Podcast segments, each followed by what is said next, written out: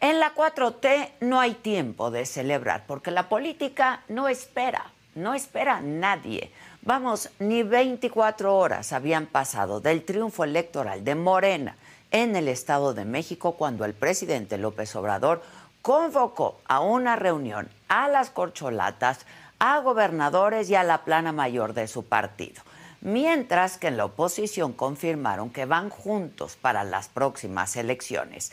Movimiento Ciudadano sentencia que al Titanic de la Alianza Va por México, la alianza opositora, nunca se va a subir, porque no cabe duda, ya estamos de lleno en el 2024 y todos, absolutamente todos están en ello.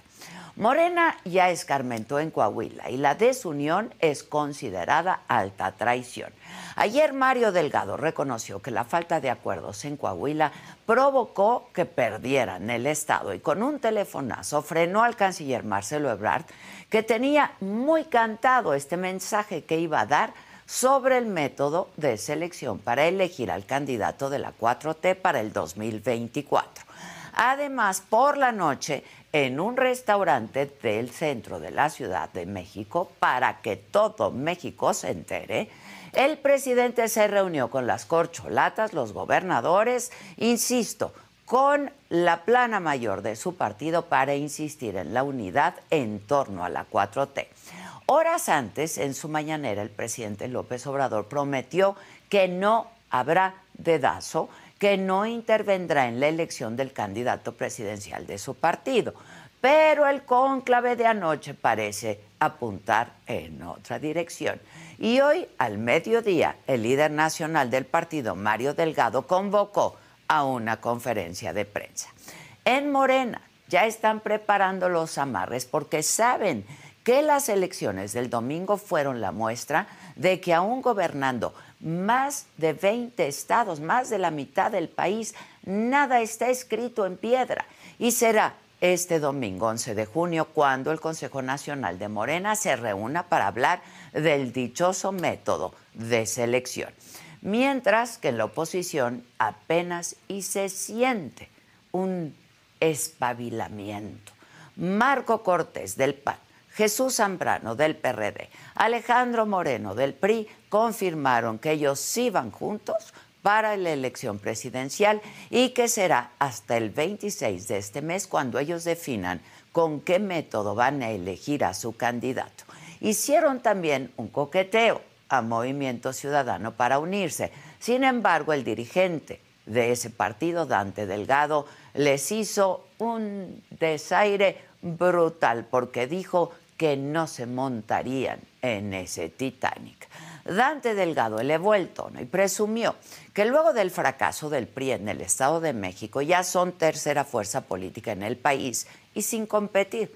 Agregó también que la alianza Va por México no representa una verdadera oposición porque ni el PAN ni el PRI han logrado explicar al electorado los motivos por los que se unen, ni ofrecen una propuesta real de gobierno. Además, Dante acusó que el PRI entregó el Estado de México a Morena y que el oficialismo le permitió al PRI quedarse con Coahuila. En resumidas cuentas, que le hizo el trabajo sucio a Morena a cambio de su propia supervivencia. Y es que desde que van juntos PAN, PRI y PRD han fracasado una y otra vez en ofrecer una verdadera alternativa política y la muestra más clara es que no provocan a la ciudadanía siquiera para salir a votar. Coahuila es el primer estado en este sexenio que logra conservar el PRI. Perdieron su bastión histórico y todo porque la oposición siguen enfrascados en una sola narrativa que es rechazar todo lo que tenga que ver con la 4T. Sin ver que hay un montón de aristas ¿eh? que ellos pueden tomar para representar verdaderamente a todos nosotros los ciudadanos.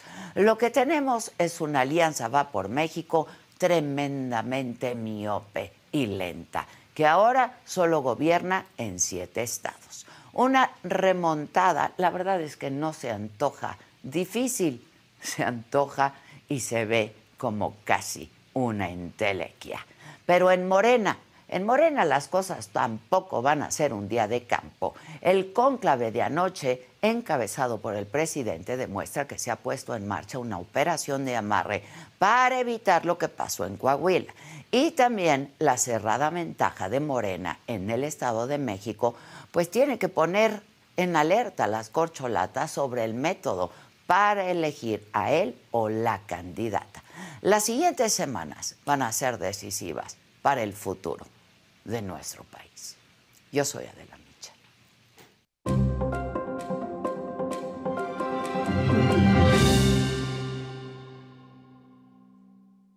Hola, ¿qué tal? Muy buenos días. Los saludo con muchísimo gusto hoy que es martes, es martes 6 de junio. Los temas de hoy. En la mañanera, el presidente López Obrador habló del encuentro eh, que tuvo anoche con gobernadores, corcholatas y con la dirigencia de Morena. Y dijo que se reunieron para felicitar a Delfina Gómez por su triunfo en el Estado de México y que dialogaron sobre mantener la unidad en el partido. En otros temas, el presidente de la mesa directiva de la Cámara de Diputados, Santiago Krill, presentó un recurso ante la Suprema Corte para acelerar los nombramientos de los comisionados faltantes en el INAI. Por cierto, en cumplimiento a resoluciones judiciales, el Pleno del INAI sesionó por primera vez desde que el pasado 1 de abril se quedó sin quórum legal. El Pleno del INAI solo va a poder resolver resoluciones del 2021 y del 2022 en el escenario político, la embajada ya no me la gané, ya la perdí. Eso fue lo que dijo el gobernador de Coahuila, Miguel Riquelme, luego de que el PRI ganara en ese estado. En Veracruz, la jueza Angélica Sánchez fue detenida la mañana de ayer en Jalapa, acusada por el gobierno de Cuitláhuac García de presunta corrupción y nexos con el crimen organizado. En información internacional, Ucrania acusa a Rusia de destruir una presa estratégica en el río Dnieper para detener la contraofensiva y según Moscú, las propias fuerzas ucranianas sabotearon la infraestructura. Está bajo el agua. En los otros temas dan a conocer el line-up del Corona Capital. La cantante Taylor Swift rompe con su novio Matty Healy.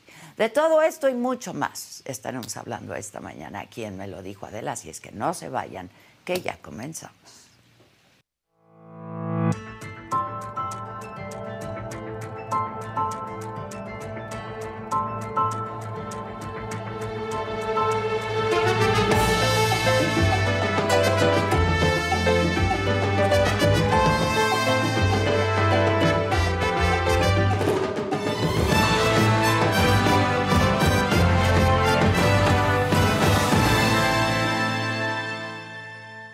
Bueno, pues les decía que ayer los líderes de la Alianza Va por México, conformada por PRI, PAN y PRD, dieron una conferencia de prensa donde, lejos de reconocer sus errores en las elecciones del Estado de México, culparon al gobernador Alfredo del Mazo, a Movimiento Ciudadano, al gobierno de la 4T por su derrota, por su derrota.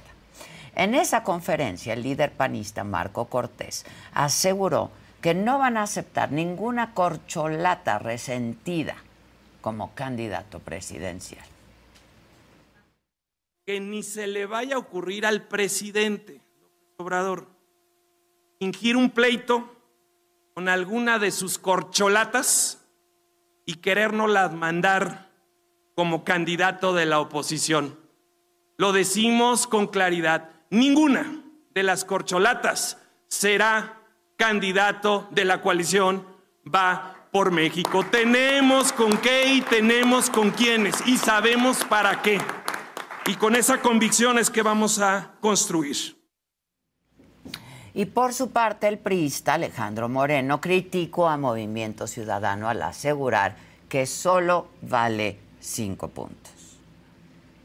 Hay que ser críticos. Muchas veces veo ahora en los medios, ahora resulta en algunos medios, ¿no? Cuando dicen, es que ahora no conviene, el PAN, el PRD, vayan con el PRI, hay que jalar al MC. El MC vale 5 puntos, señores. Y en la elección sacó 2%. Y en las últimas seis elecciones sacó 250 mil votos. Solamente en un estado, nosotros en Hidalgo, sacamos cerca de 300 mil votos. Ese es el PRI que hoy suma y le aporta a la coalición. Y desde Mérida, el líder de Movimiento Ciudadano, Dante Delgado, le contestó hacia Alejandro Moreno y a la Alianza Va por México. Y por eso les puedo decir que la construcción que se viene, porque tiene que haber un realineamiento real de las fuerzas, vamos a ganar la presidencia de la República el próximo año. Y para eso falta muy poco tiempo y se van a dar cuenta si sí o si no. Lo único que puedo decirles es que nosotros sí hacemos encuestas. ¿Cómo nos vamos a sentar a platicar con ellos? Explíqueme. Además nos ofenden y dicen, por no ir con ellos nos ofenden los que nos quisieran llevar es a un ejercicio en el que no hubiera oposición en este país. Han fracasado una y otra vez y quieren que nosotros nos subamos al Titanic, lo puse como ejemplo la vez pasada. Quieren que nuestro acuerdo sea en, el eh, fondo marino donde se está depositando su barco lleno de eh, cuarteaduras. Eso no es posible nos quieren a nosotros de violinistas en su orquesta imaginaria. Bueno, en tanto en Morena, el presidente López Obrador se reunió anoche con los gobernadores de Morena, con las corcholatas, con la dirigencia del partido. Y en la mañanera el presidente dijo que se reunieron para felicitar a Delfina Gómez por su triunfo en el Estado de México, que a todos los tiene muy contentos, y que también hablaron de mantener la unidad en el partido e insistió en que él no se va a meter en el proceso de selección del candidato de Morena para el próximo año. Eh, no voy a participar inclinando la balanza en favor de nadie en lo que tendrá que venir. nada de tapados, nada de dedazo, nada de destapes, nada de imposición. Al allá donde está la casita en el mástil de los barcos, donde mandan a los marinos, ¿no? Que se portan mal, al carajo, eso, con todas esas lacras. Bueno, para hablar de este tema, hoy nos acompaña Luis Carlos Ugalde, eh, director de Integralia Consultores. Me da mucho gusto saludarte, Gracias, Luis Adela. Carlos. Muy buenos días. Este, pues, ¿cómo viste y cómo ves? Pues creo que es claro que el gran ganador político es Morena. Eh, creo que el de- la derrota política y el balde de agua fría se lo lleva la oposición, pero hay que matizar. Primero, eh, en el caso del Estado de México, la diferencia final fue de 8.3 entre Delfina y Alejandra No de 20. No de 20. Sí. Por cierto, las encuestas muy mal. Ahorita hablamos de eso. Muy malas encuestas. Segundo, eh, en, el, en Coahuila pues ganaron por 35 puntos. Es- ahí sí. Si tú sumas la- las votaciones de ambas entidades quedaron más o menos empatados, pero bueno, políticamente hablando el gran ganador es Morena y la derrota es de la coalición. Esa es la realidad. Creo que eh, el INE y los institutos electorales muy bien, como siempre. muy bien, como Creo que afortunadamente eh, los perdedores fueron responsables, sobre todo del Moral, que salió a decir, eh, perdí, salió a las 6 de la tarde a decir gané mal, pero después corrigió, perdí.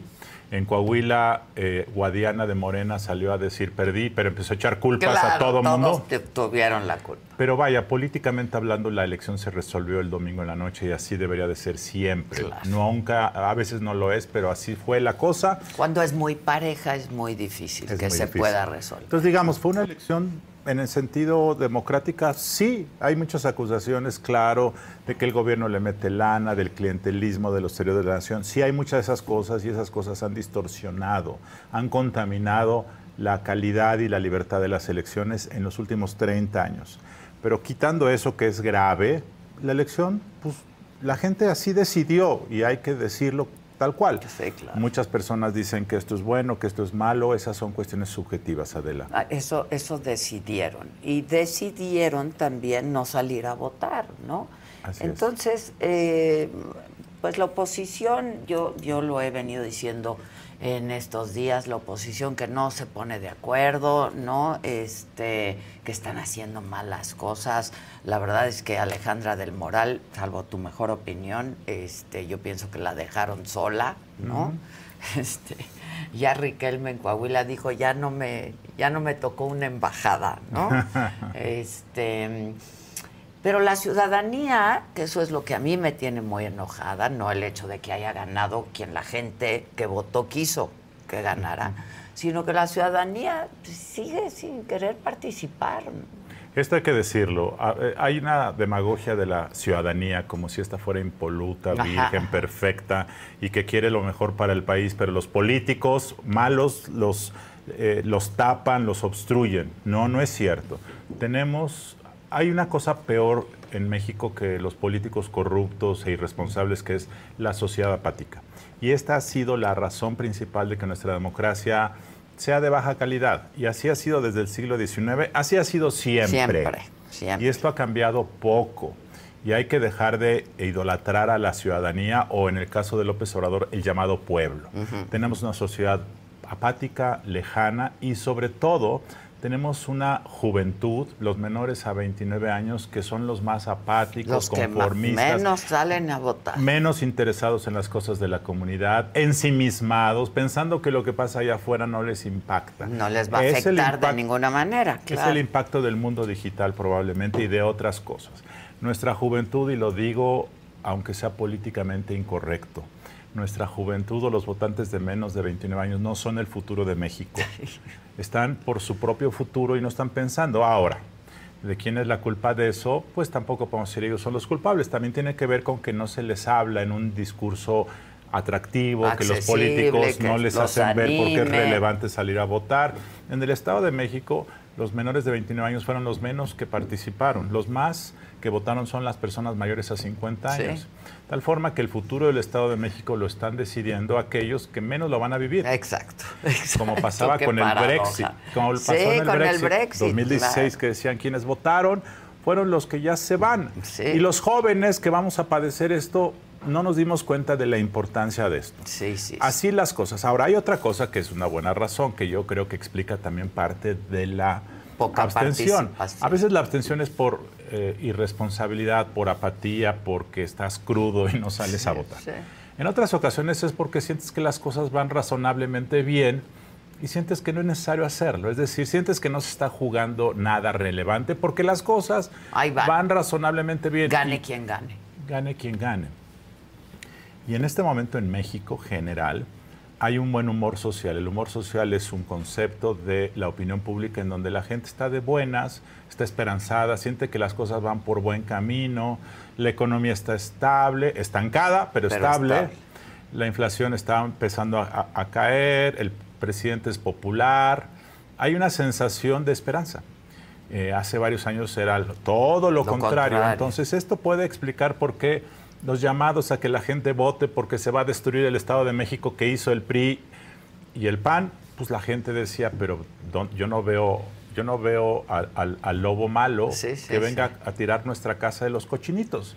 Y eso también explica por qué la gente no compró el boleto de que había que salir a votar para evitar la destrucción. Ahora, eh, yo decía hace unos minutos, a ver, esto no espera, ¿no? Y la, la, carrera rumbo al 2024 empezó ayer, una vez terminada la elección del Estado de México y de Coahuila. ¿Qué, qué, qué escenarios ves?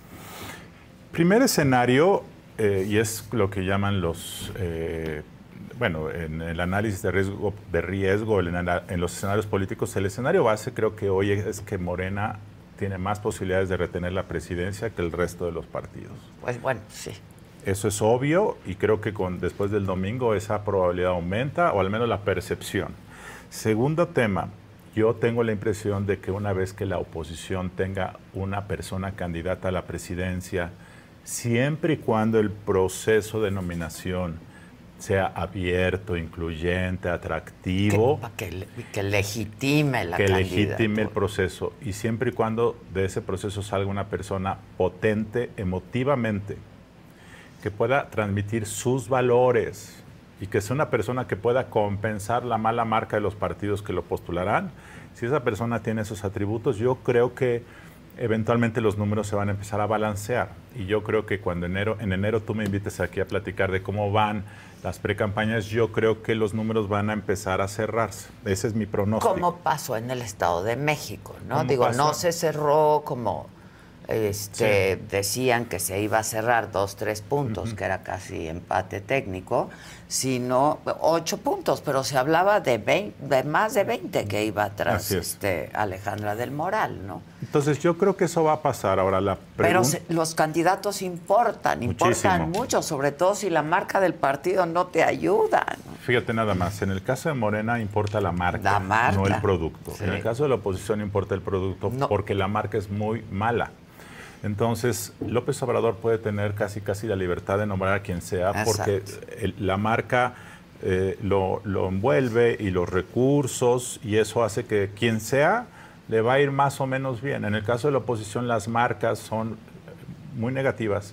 Por lo tanto, el producto, la persona candidata tiene que ser muy potente para que las marcas pasen a un segundo término. Eso es muy importante y la única manera de lograr eso es con un proceso de nominación en donde la gente participe, donde veamos quiénes son los finalistas, como en un reality show. Sí, sí, sí, sí. Ese es el tema. Entonces, eh, ayer anunciaron que el 26 de junio van a dar a conocer cómo se elige. Y yo creo que después del resultado del domingo los partidos estarán más obligados o más interesados en incluir a las organizaciones de la sociedad civil para compensar esta mala imagen que tienen. Porque además le apostaban y le están apostando a los ciudadanos y a esos que no salieron a votar el domingo. Así es. Le están apostando a los que se han salido a manifestar, ¿no?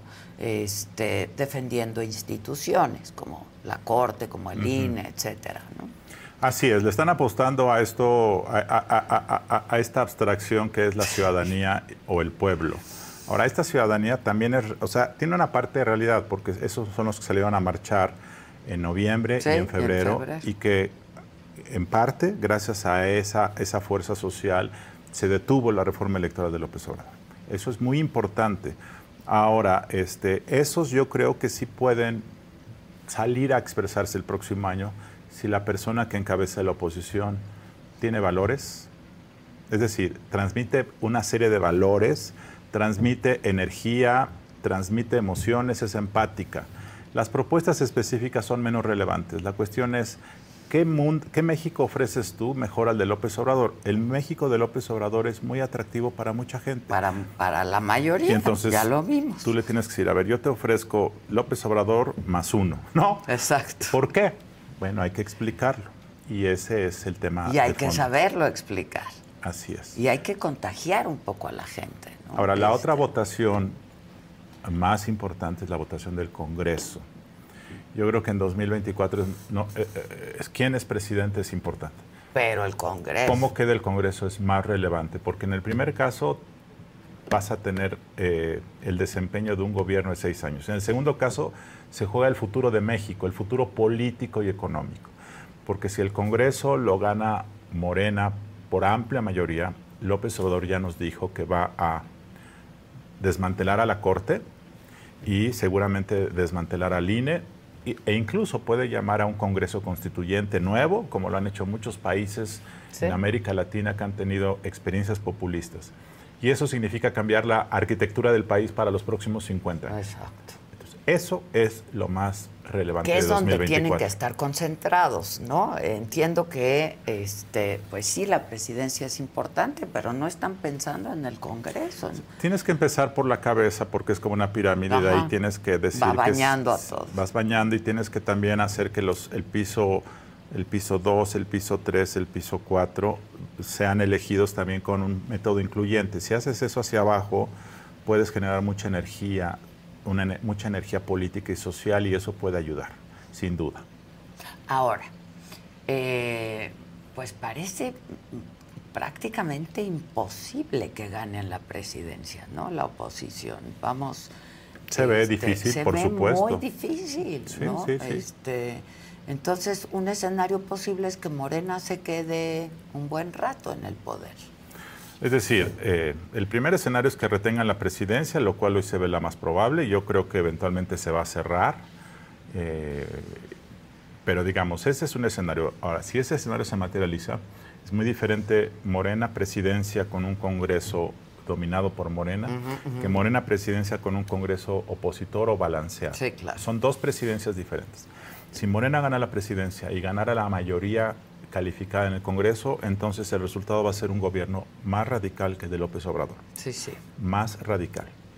Si Morena gana la presidencia, pero el Congreso está balanceado y no pueden hacer lo que se les pega la gana, creo que el resultado puede ser un gobierno incluyente, un gobierno moderado, un gobierno que, haga un aterrizaje suave. Eso sería lo mejor para el país. Que sería mejor gane quien gane la presidencia, ¿no? que haya equilibrio, que haya un equilibrio.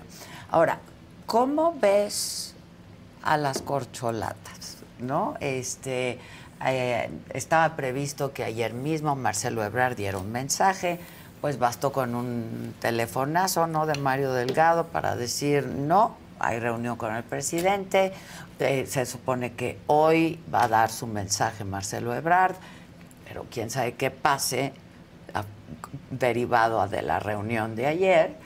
De hecho, había quedado de venir después de su mensaje aquí a tener una entrevista en vivo en la noche, ya nos canceló. Este, ¿Qué crees que pase ahí? Pues sí va a haber resentidos, ¿no? Ya lo vimos en Coahuila. Antes de decirte si va a haber resentidos, quiero decirte y repetir que me parece muy indigno que en el México de 2023 hablemos de corcholatas, hablemos de quién va a ser según el ánimo del presidente y que estemos en este juego de los tapados como estábamos hace 40 años con el PRI. Y el dedazo. es terrible y es muy vergonzoso. Pero bueno, habiendo dicho lo anterior, yo pienso dos o tres cosas básicas. A, que después del domingo López Obrador se empoderó todavía más para conducir el proceso de selección o dedazo del candidato. B, que Claudia Sheinbaum es aún más, tiene más recursos porque apoyó en la campaña de Domex y porque creo yo que el hecho de que hayan ganado el Edomex eh, genera la idea de que pueden recuperar la Ciudad de México en 2024, donde Claudia perdió en 2021 una parte de la ciudad. Y tercero, creo que la disidencia es muy rara, que es muy difícil que ocurra. Y es muy difícil que ocurra porque si en este momento te vuelves disidente, eh, eres un traidor. Te, van a matar y te van a llamar traidor y no vas a ganar nada al interior de Morena. Ahora, las opciones de salirte de Morena pues te ofrecen opciones muy poco atractivas porque el único partido que te podría postular es a lo mejor Movimiento, Movimiento Ciudadano. Y Movimiento Ciudadano es un partido muy pequeño, es un partido de cinco puntos o seis puntos, no es de más. Entonces, imagínate que Marcelo se resiente y se va con MC, va a acabar la elección con 10, 12 puntos y entonces digamos, su disidencia valiente, que hoy sería vista como con eh, emoción por segmentos de la sociedad, se va a ir achicando hasta que termine la, la campaña con 12 votos y eso lo va a diluir. Eh, yo creo que hay momentos en donde puedes tener capital y romper o decir yo no voy por allá. Yo creo que a Marcelo ya se le está pasando el tiempo. Eh, Ricardo Monreal, por cierto, era otro de esos valientes que muchos decían. Y luego fue a los pinos y, se acabó. Y ve qué triste manera de terminar. Este, como alguien marginal, irrelevante, sin voz propia. Pues lo dijo él, prefiero no ser nadie. Así lo dijo. Así lo dijo. Ahora, muy probablemente ya le ofrecieron la Ciudad de México, ¿no? Pues. Eh, Son pues no sé, puede Puro sospechosismo y puras elucubraciones, pero ayer fue a la reunión de las corcholatas, por ejemplo. Ahora, yo creo que la pregunta que muchos empresarios se hacen y muchas personas se hacen es, si es Claudia Sheinbaum, como todo mundo apuesta, ¿qué tipo de presidenta va a ser?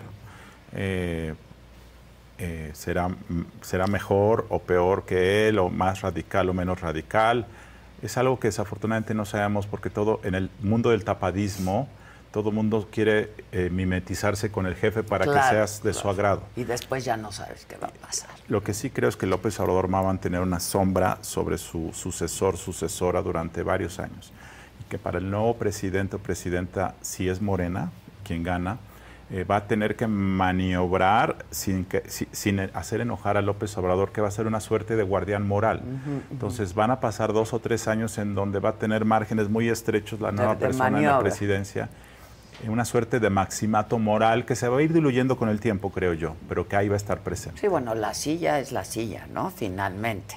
Pero todos los legisladores de Morena que sean eh, para la nueva legislatura 2024-2027, la mayoría habrán sido designados por López Se la van a deber a López Entonces va a mantener más fuerza que otros que han intentado ese maximato eh, y que han fracasado. Creo que López Obrador va a ser más influyente durante una temporada. Ya.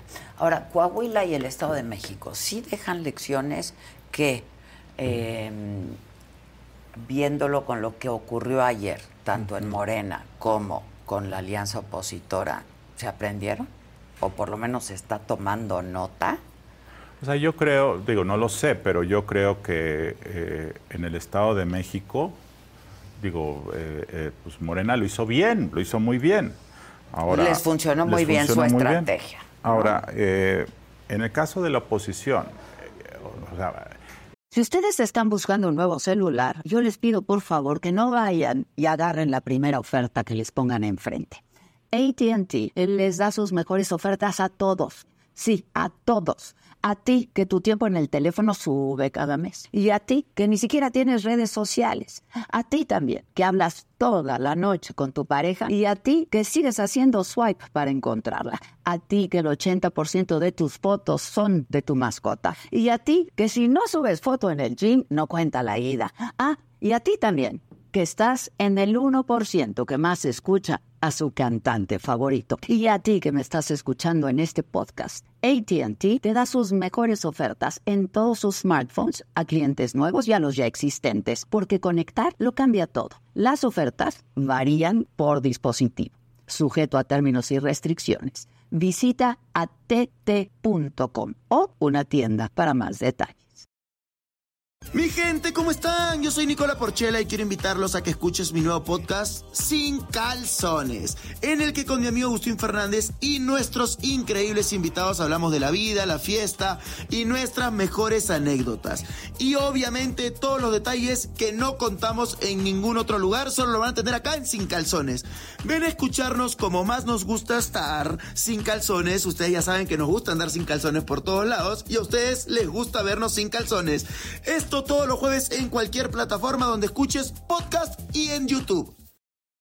El resultado final, como en el fútbol, es perdiste. Puedes echarme rollo. exacto. Pero perdiste. Se trata de ganar votos y de meter goles. Y así, es. Ahora, se puede matizar y yo creo que yo creo que Alejandra del Moral fue una buena candidata, era una persona con mucha energía, con mucha empatía. Joven. Dos, yo creo que su mensaje fue raro no cuajó, yo no le entendía qué significaba valiente, valiente para qué. Yo sentí que se autocontuvo y que en lugar de dar toda la pelea, eh, en los debates se cuidaba, la, acusaba a su oponente, pero nunca nos dijo qué representaba a ella y qué representaba su oponente y por qué ella, la oponente, era algo malo para el Estado de México. Lo decía, y yo creo que eso debe ser parte de la influencia del gobernador del Mazo, que probablemente no quería que se ofendiera a nadie para que no lo fueran a acusar que él estaba eh, metido. no, pues fue muy evidente que no lo hizo. Entonces yo creo que en la campaña se autocontuvieron, yo creo que Del Moral hubiera sido mejor candidata si hubiera tenido manga ancha para decir lo que ella quisiera y yo creo que nos hubiera beneficiado mucho que ella nos dijera cuáles eran sus valores. Porque ellos sí, y ella no. ella no. Y no lo dijo con toda claridad. Tercero, pues remontaron como 10 puntos, lo cual pues creo que hace algo bien, la coalición funcionó más o menos bien, si bien hay dudas de si Alfredo del Mazo traicionó o no traicionó, creo que los partidos de la coalición, según me dicen, sí se pusieron la camiseta y sí jalaron todos juntos con Del Moral. Entonces, eh, pues eh, yo creo que el, el mensaje es el relato.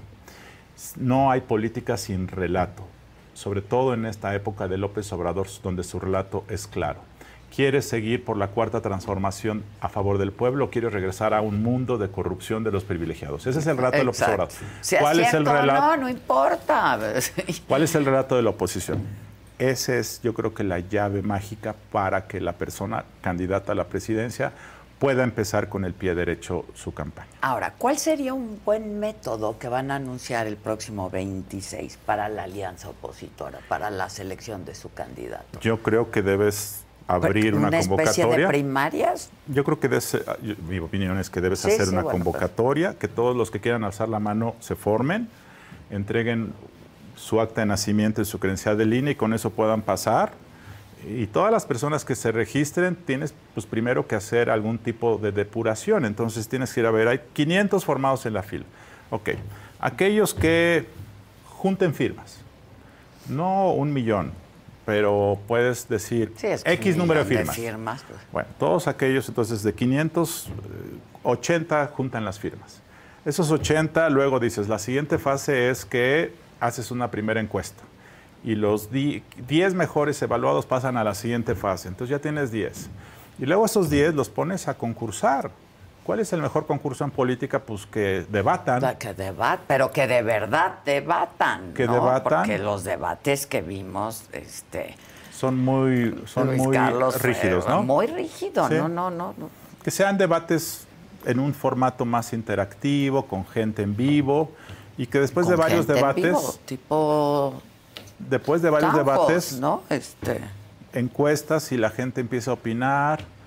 Luego creo yo que sería muy saludable que hubiera una suerte de ejercicio de votación directa de la gente, lo cual es muy complicado porque, eh, porque que- es muy caro. Es muy caro, tendría que ser organizado por el, El INE INE. no organiza elección de candidatos. Entonces, eh, una suerte de ele- elección en donde algunos votantes van y depositan un voto en una urna, donde se que la gente realmente participa, o alguna suerte de voto electrónico, eso ayudaría.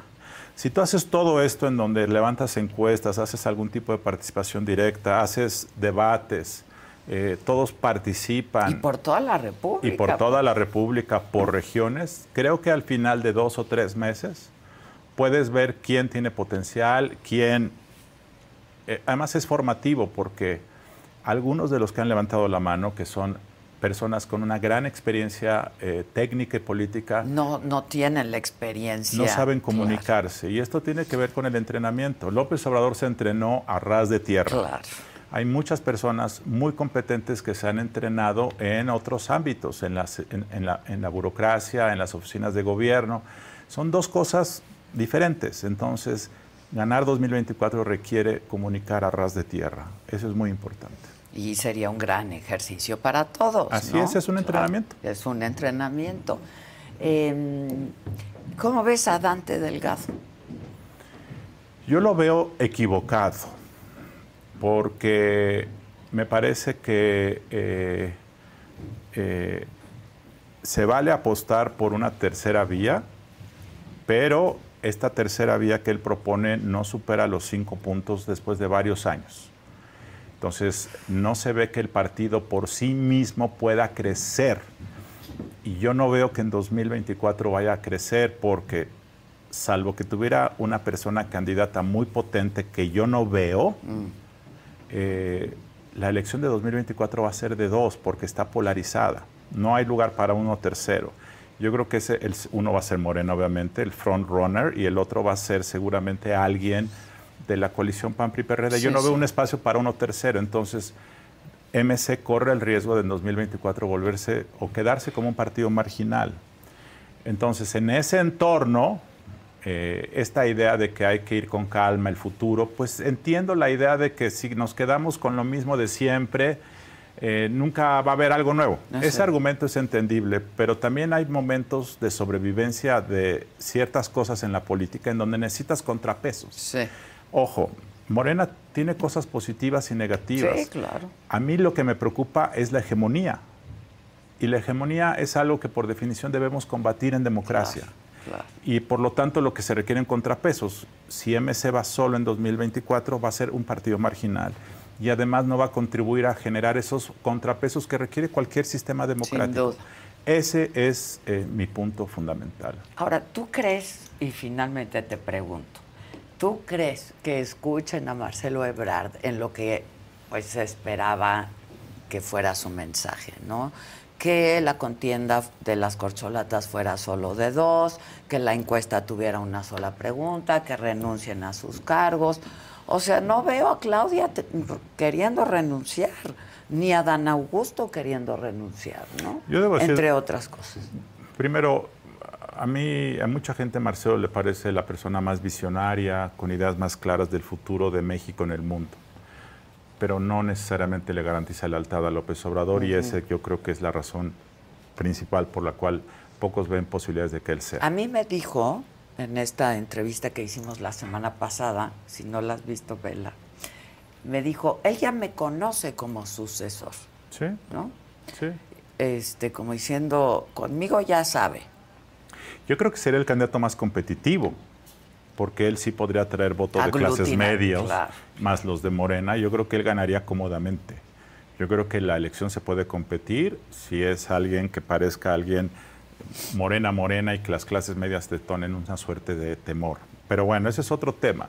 Este, yo creo que eh, a lo mejor López Obrador le concede que renuncie. Él quiere renunciar desde hace varios meses, según me dicen, y no lo han dejado. Eh, y a lo mejor dice, ok, van a renunciar a partir del 15 de julio. A lo mejor le pueden conceder eso. Ya. Eh, pero creo yo que ya iría muy tarde porque clara- claramente Sheinbaum va muy arriba en las encuestas. Muy arriba. Eh, entonces, yo sí creo que sería muy saludable que renunciaran, recorrieran el país sin los beneficios del cargo y que debatieran abiertamente. Claro.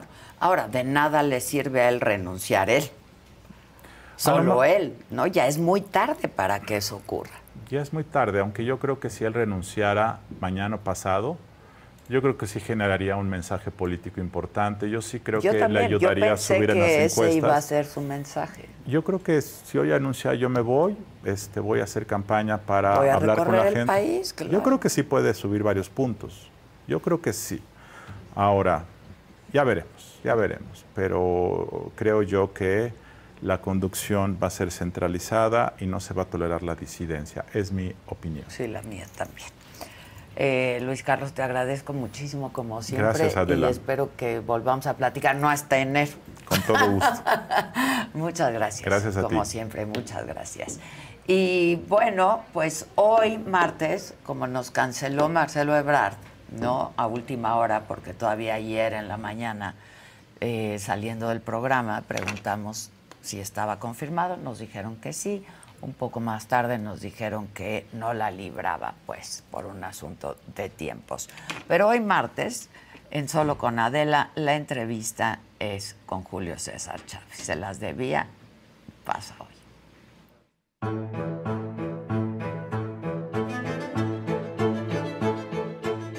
¿Qué quieres tomar? Es que hace rato les dije, ¿de qué coca toma? Ya, ya no, ya no. de- Ya no de la colombiana, Ya jefa. no quiero nada con la coca. Mientras yo te vea mal, yo te voy a salvar la vida, ¿Cómo? cuésteme lo que me cueste. Leo. Mi hijo no se droga con cocaína, ni con cristal, ni con anfetalino, ni nada, Nada. de eso. Él usa pastillas para bajar de peso. Yo creo que no hay nada más doloroso, ¿no, Julio? Sí, sí, la Que verdad. ver a tu hijo tener que pasar por lo que tú ya Sí, pasaste. vivir, él vivió todo el daño que hice yo, todo el daño que me hice. Y cómo los patrones se repiten, ¿no? Y no te dice, compréndeme, papá, pues tú pasaste por lo mismo. Lo que no puedo comprender, le digo, es que prefieras una pinche puta pastilla que tus hijos, cabrón. le digo. Bueno, tú preferías el perico, Yo, ¿no? bueno, sí, pero espérate, pero yo nunca abandoné a mis hijos. Yo, por más drogado que estaba, yo siempre buscaba a mis hijos. Yo iba a su casa y le tumbaba la puerta, ¿me entiendes? Y llegaba la patrulla y le decía, chinguen a su madre, hijo de la chingada. Le decía yo, a ver, hijo, ¿con quién se quiere estar? ¿Con su mamá o conmigo? Contigo, papá. Ya ven, hijo de su puta madre, ahora me tienen que matar. Si me lo quieren quitar, cabrones. Y Omar, bien, ¿verdad? Entonces, ese cabrón tiene un problema de... ¿Te has sentido culpable en algún momento de lo que les ha... Son adicciones finalmente, de lo que les ha pasado? Fíjate, Adela, que, que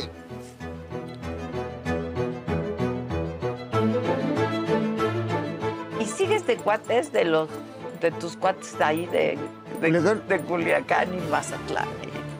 Pues mira, eh, ahorita como están, ahorita no te puedo decir muchas cosas, ¿me entiendes? Pedazos. Bueno, y nos acompaña aquí también esta mañana y me da mucho gusto recibirte porque hasta que nos conocemos finalmente En la campaña hablamos varias Así veces, es. pero siempre por Zoom, ¿no? Eh, pero bueno, nos ahora ya nos podemos ver. Así es. Cosa que me parece importantísima. Gobernadora de Baja California, Marina del Pilar. Muchos temas de qué hablar contigo. ¿Cómo Sin estás? duda, Bienvenida. Gracias. Pero llegaste gracias. desde ayer. Llegamos Sí, hasta ayer. quién te maquilló, Ay, imagínate. Ya, ya, ya, sé, ya supe, me comentaron. Ya viste, este, todo sé, mana. Todo sabes, qué Todo bárbara. sé, no, estás en todo sé. Adela, qué bárbara. Sí, tú sí que estás en todo. Muy contenta de estar aquí contigo, de poder hablar sobre lo que estamos haciendo en Baja California. Hoy, justamente hace dos años que fui electa gobernadora. Hoy hace dos Hace años, dos años, mira. embarazada. Tú recordarás que Claro, nos me tocó acuerdo, tomar protesta sí. con siete meses de embarazo y eh, pues cómo ha ido avanzando ¿no? el movimiento del cual venimos, eh, el movimiento, partido movimiento y también pues lo que hemos enfrentado en el estado en el cual gobierno, Baja California, pero también los resultados en estos eh, primer año y medio de gobierno, a dos años de la elección, hay resultados importantes, grandes retos por delante, siempre va a haber Pues claro. retos, ¿no? Por supuesto. Eh, sin a ser la embargo, primera vamos, vamos Cuarta caminando. parte de tu es, gobierno. Así ¿no? es, y muy Oye, contenta nada de estar más aquí. cuéntanos cómo estuvo ayer. Muy bien, muy rica la cena. muy rica la cena y la lluvia como que estuvo ¿Viste? interesante. Hasta granizo ¿eh? parecía. Sí, sí, sí, Sí, sí. Era de locura la lluvia. Este, ¿Cómo está en tu estado el clima? Pues es que, por un lado está Mexicali, que hace mucho calor. Estamos ya como en 35 grados, yo creo que pegándole algunos días a los 40, luego vuelve a bajar a los 30 y tantos. Eh, pero por otro lado tenemos la costa, donde todavía está bastante fresquecito. Ok, Entonces le con falta un chamarrita. ratito, sí, sí, sí. Yo me subo al carro y siempre traigo chamarra porque uno no sabe a dónde vayas a llegar. Entonces, por una parte, eh, en la costa está fresco, pero en Mexicali ya está haciendo calorcito. Bueno, y la cena de ayer, además de rica. Pues mira, eh, tuvimos la oportunidad de platicar con Delfina, eh, celebrar el que haya ganado el pasado domingo el Estado de México. Más mujeres como lo hizo. Más ¿no? mujeres gobernadoras, así es, lo cual pues creo que es un logro para todas, independientemente Del partido. partido, ideología y demás. Es un logro el que eh, hoy en México haya este, 10 mujeres gobernando estados. Bueno, próximamente, este, Delfina también, ¿no? Y eh, pues la oportunidad de ver al presidente contento. eh, Rayado, como dice él, ¿no? Imagínate, anda, anda rayado, de Ah. nosotros más, de tener la oportunidad de cenar con él fuera de Palacio, ya este, en la noche. nos cenar. invitó Pero a eran un cenar. grupo grande. Pues eh, él lo platicaba hoy, por eso lo decimos, Sí, todos los sí. gobernadores, a excepción de eh, San Luis Potosí, que no nos pudo acompañar por un tema de salud, pero estábamos todos los gobernadores, dirigentes también del partido eh, del cual venimos. Las corcholatas. Y las corcholatas, las conocidas corcholatas, que son grandes compañeros, compañera, y pues poder tener la oportunidad de escucharlos, de estar todos juntos, pues sin duda para mí es un día histórico, ¿no? Un día histórico con todo, hasta la lluvia le dio este, ese Ay, toquecito, sí. ¿no? Eh, ahí en Porrúa. Y pues bonito, ¿Hubo oportunidad de escuchar a las corcholatas? poca. Poca. Ya Habló no el me hagas hablar de más, Adela. Habló el presidente, Poco pues. poquito, Habló el este, presidente. Todos pudimos compartir. Y, y un poco el llamado fue... La unidad. a la unidad. La unidad. La unidad, que creo que es muy importante y es por lo que hemos estado todos trabajando siempre, ¿no? Ese llamado a la unidad. Somos compañeras, somos compañeros, todos estamos en un proyecto de transformar al país y que va empezando. Entonces hay que darle continuidad a ese proyecto para afianzarlo y que pues, se puedan ver aún más resultados la transformación en México. ¿Cuánto te identificas tú con el movimiento? Fíjate que totalmente, yo era muy joven, este...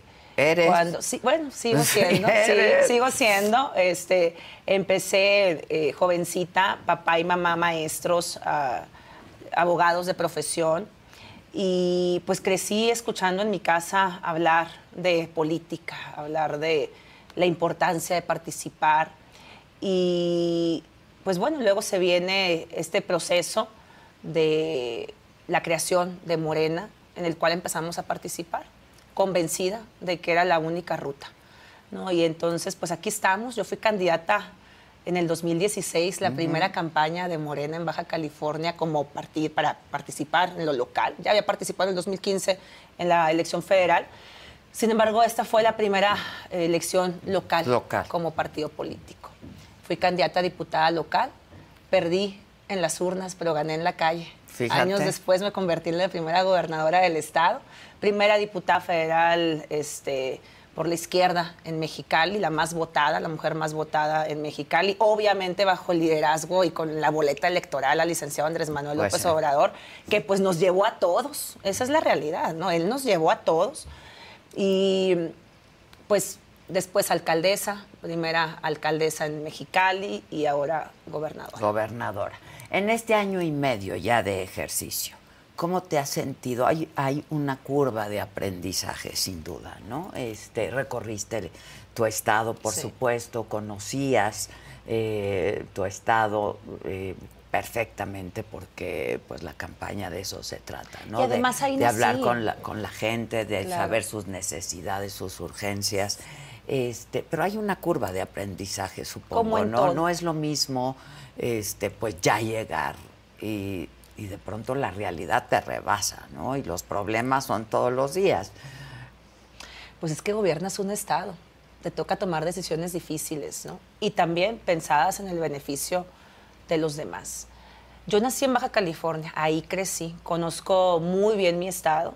Este, mis papás se encargaron de ello, de que conociera Baja California.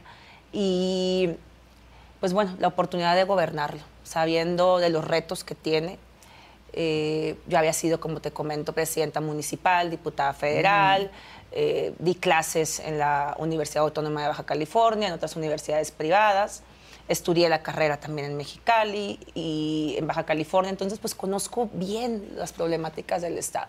Evidentemente pues hay retos grandísimos, Adela, eh, sin embargo, hoy yo te puedo decir que Baja California se ha convertido en una de las entidades en la República Mexicana con eh, menos pobreza laboral, con más eh, derrama económica e, e inversión eh, económica directa extranjera, inversión extranjera directa, con más empleos, con mejor calidad de vida, eh, con más bienestar para las familias, que hemos estado empujando mucho, sobre todo después de la pandemia, actividades económicas como el turismo, ¿no? que es tan bondadoso y que hoy en Baja California tenemos más afluencia, tenemos mejores datos turísticos ¿Cuáles son que los los datos principales este, destinos previos para- a la, a la para pandemia. decirle a la gente Pues sin duda la joya de la corona es el Valle de Guadalupe.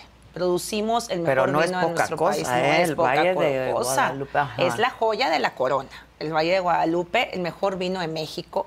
Producimos el 80% del vino mexicano. Entonces, pues imagínate, la gastronomía baja californiana nos ha convertido también en un referente nacional e internacional para aquellos que les gusta practicar del turismo oferta, gastronómico. Hay muchísima oferta, ¿no? Desde Mexicali, la comida china, hasta Bajamet en, en- en Tijuana y la costa, este, la guerrerense en Ensenada, que ya se ha expandido y que también eh, se ha llevado grandes premios internacionales como los mejores eh, mariscos.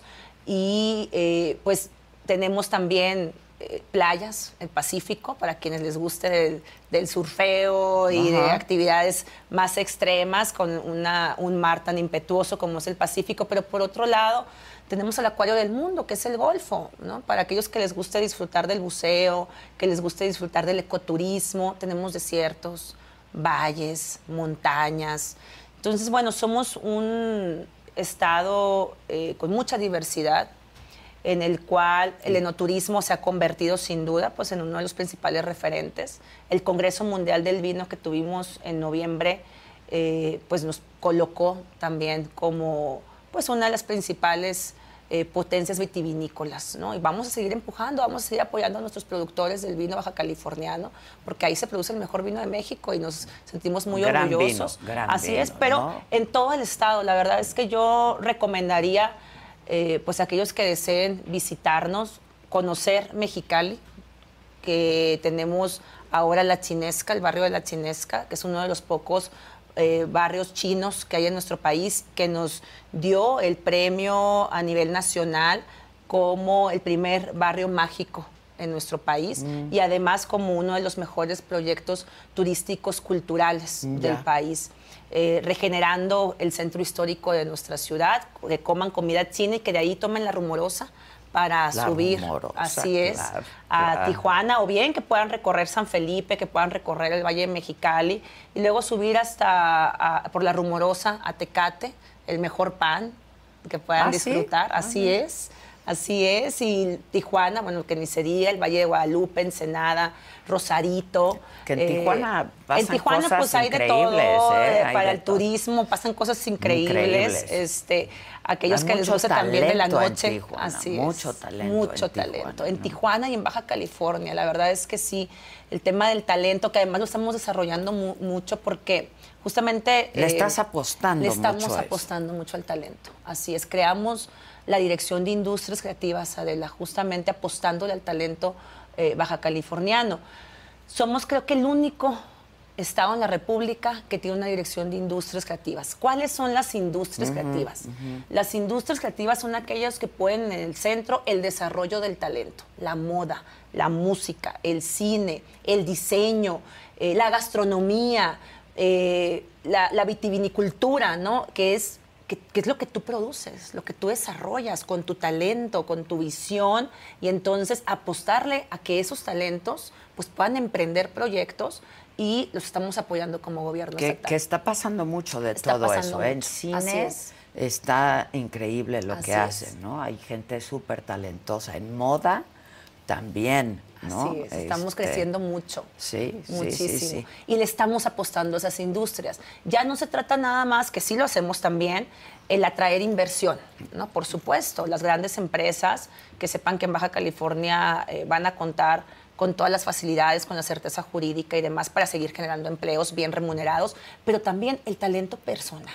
¿no? Ese talento, ese sueño que quieres realizar en base a tus talentos personales, pues que sepan que en el gobierno del Estado tenemos esa dirección de industrias creativas. Y están que apoyando a apoyamos. mujeres, Sí, por ejemplo, apoyamos a mujeres emprendedoras. emprendedoras, empresarias, microempresarias, eh, aquellas que quieren poner su, su negocio. Incluso voy a partir desde el Centro de Justicia para Mujeres que no existía en Baja California, hasta que llegamos, lo creamos.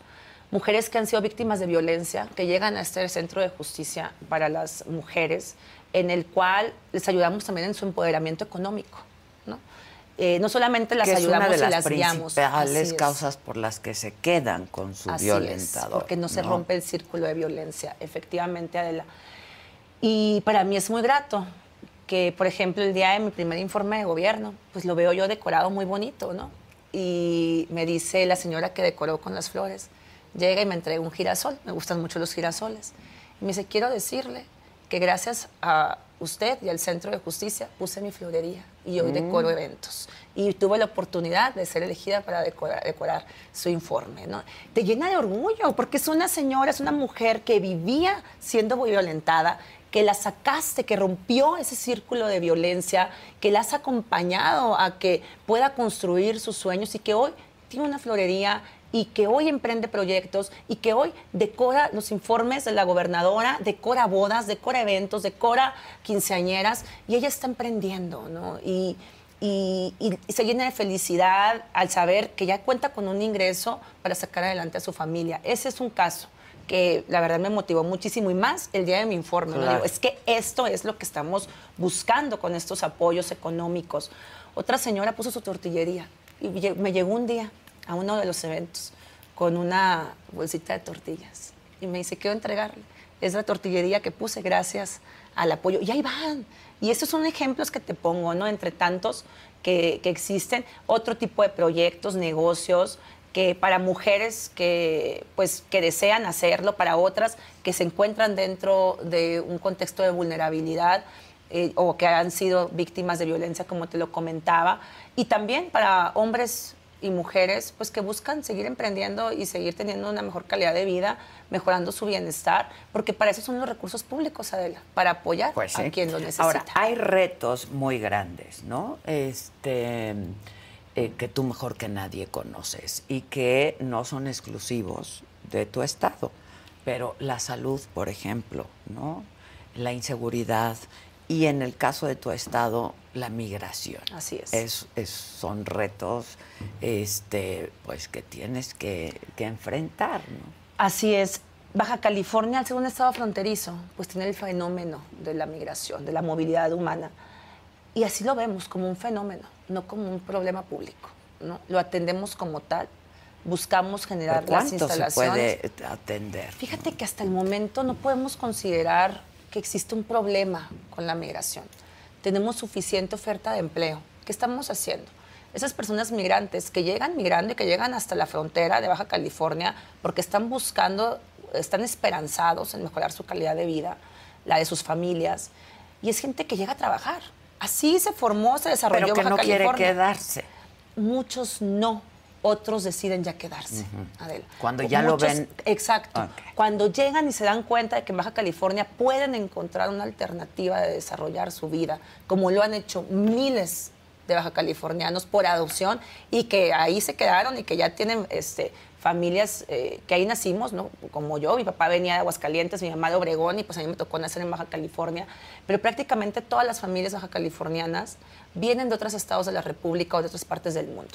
Y en ese sentido, muchas de esas familias que llegan buscando cruzar del otro lado de la frontera, eh, calidad migratoria, pues al ver las alternativas que tienen en el Estado, nosotros les buscamos estas alternativas, se las ofrecemos y se quedan, deciden quedarse.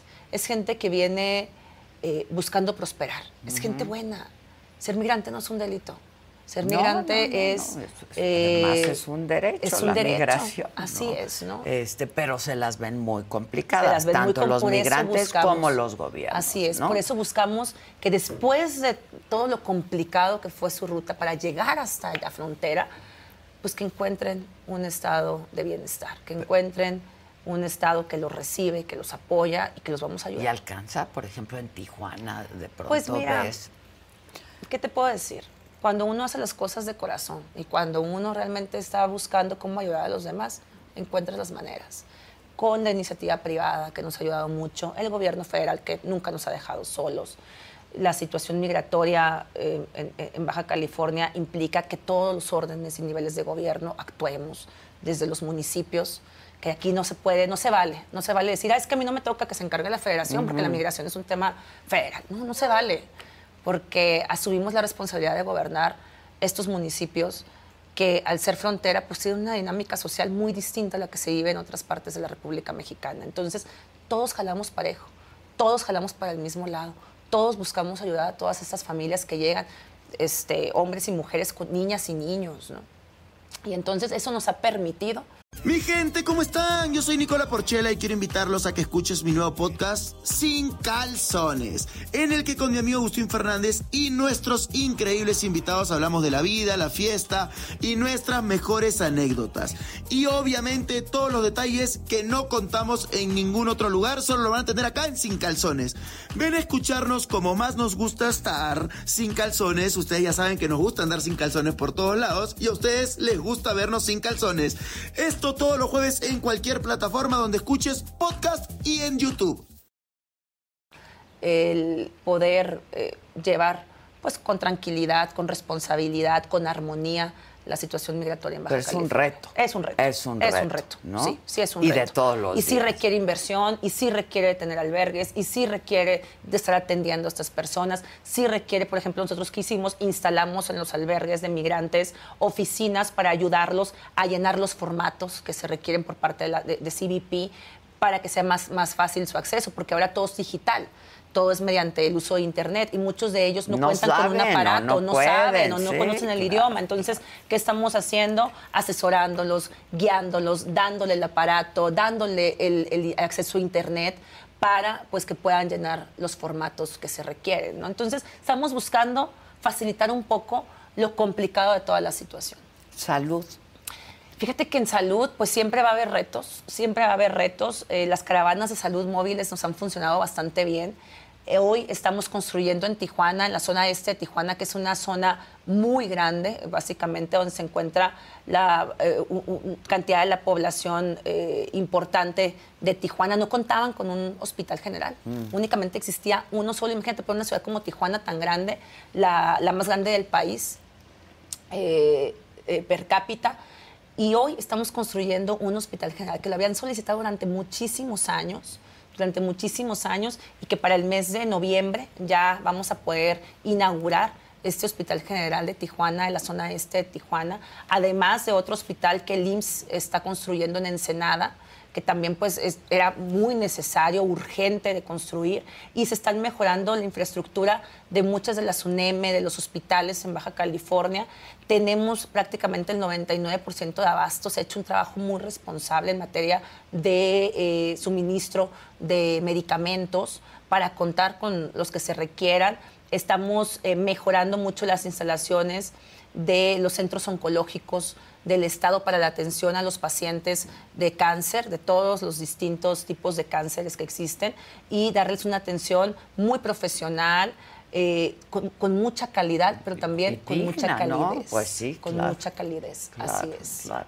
Ahora, este, para la seguridad, Fíjate que ese ha sido el principal reto. pues sí. Ese que yo te principal decía, reto. ese sí no es exclusivo de tu estado, ¿no? Como, Así es. como el caso. Y de- más teniendo la hay frontera. características que, que ¿No? tiene tu estado. La más importante, Tijuana San Diego. Sí, claro. Prácticamente, particularmente.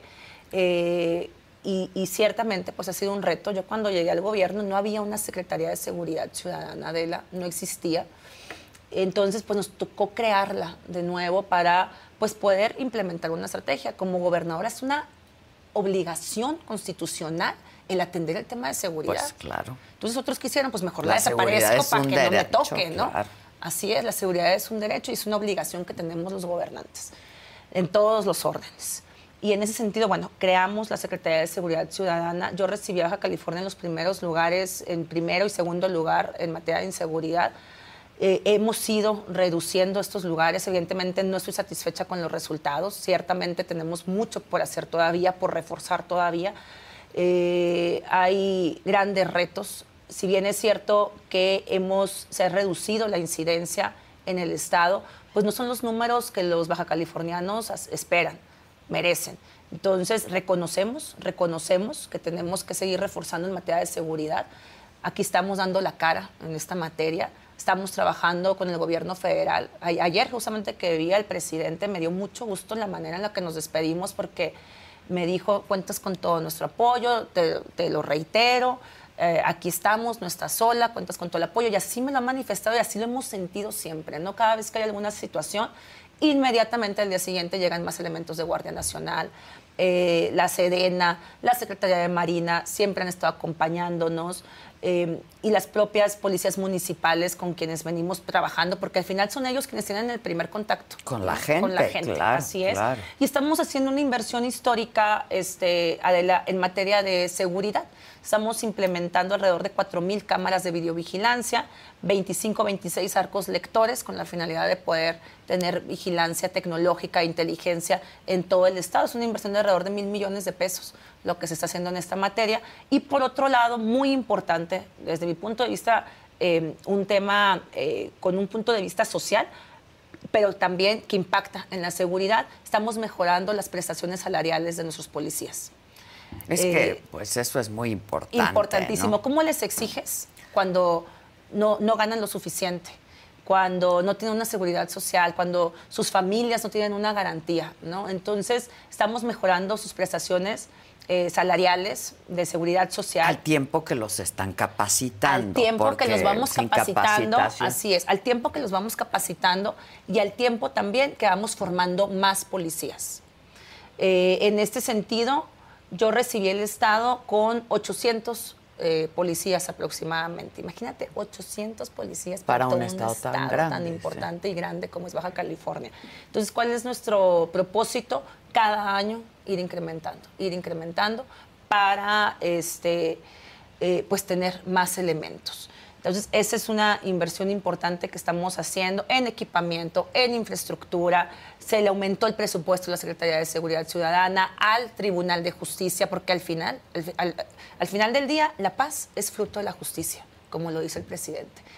Tenía años el Tribunal Superior de Justicia que no tenía un aumento, un incremento presupuestal. Hoy lo cuentan con él, creamos más juzgados, eh, para la impartición de justicia y estamos trabajando en mucha coordinación porque entendemos la importancia de la impartición de justicia para generar paz en Baja California. Y por otro lado también se incrementó este, el presupuesto a la Fiscalía General del Estado para la investigación de los delitos. Ahora, te, te, te planteas metas, digamos, a corto plazo. No se puede todo, ¿no? Así es. digamos, o sea, yo creo que llegas y quieres hacer un montón de cosas, tú como cualquiera que, que llega, ¿no? A la gubernatura de su, de su estado o a la presidencia municipal, ¿no? De su municipio.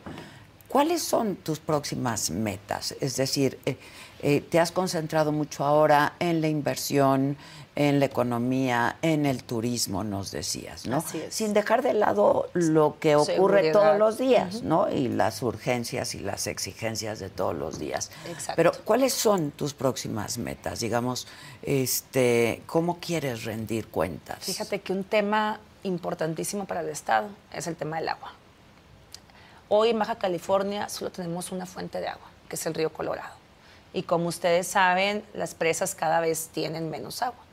Esa agua sube por un acueducto hasta la costa de Baja California, Tijuana, Rosarito, Ensenada, San Quintín. Entonces, ¿qué estamos buscando? Estamos buscando generar otras fuentes de agua para la costa de Baja California y que los ciudadanos sepan que van a tener abasto de agua suficiente. Lamentablemente, ese acueducto tiene alrededor de 40 años, Adela. Cuando no es una cosa, le falla otra cosa. Entonces, se tiene, se suspende el agua en las ciudades a veces por varios días. Y eso ha sido un reto constante. bueno, Yo no me puedo claro. explicar cómo los anteriores gobiernos dejaron crecer la problemática y no invirtieron en infraestructura hídrica.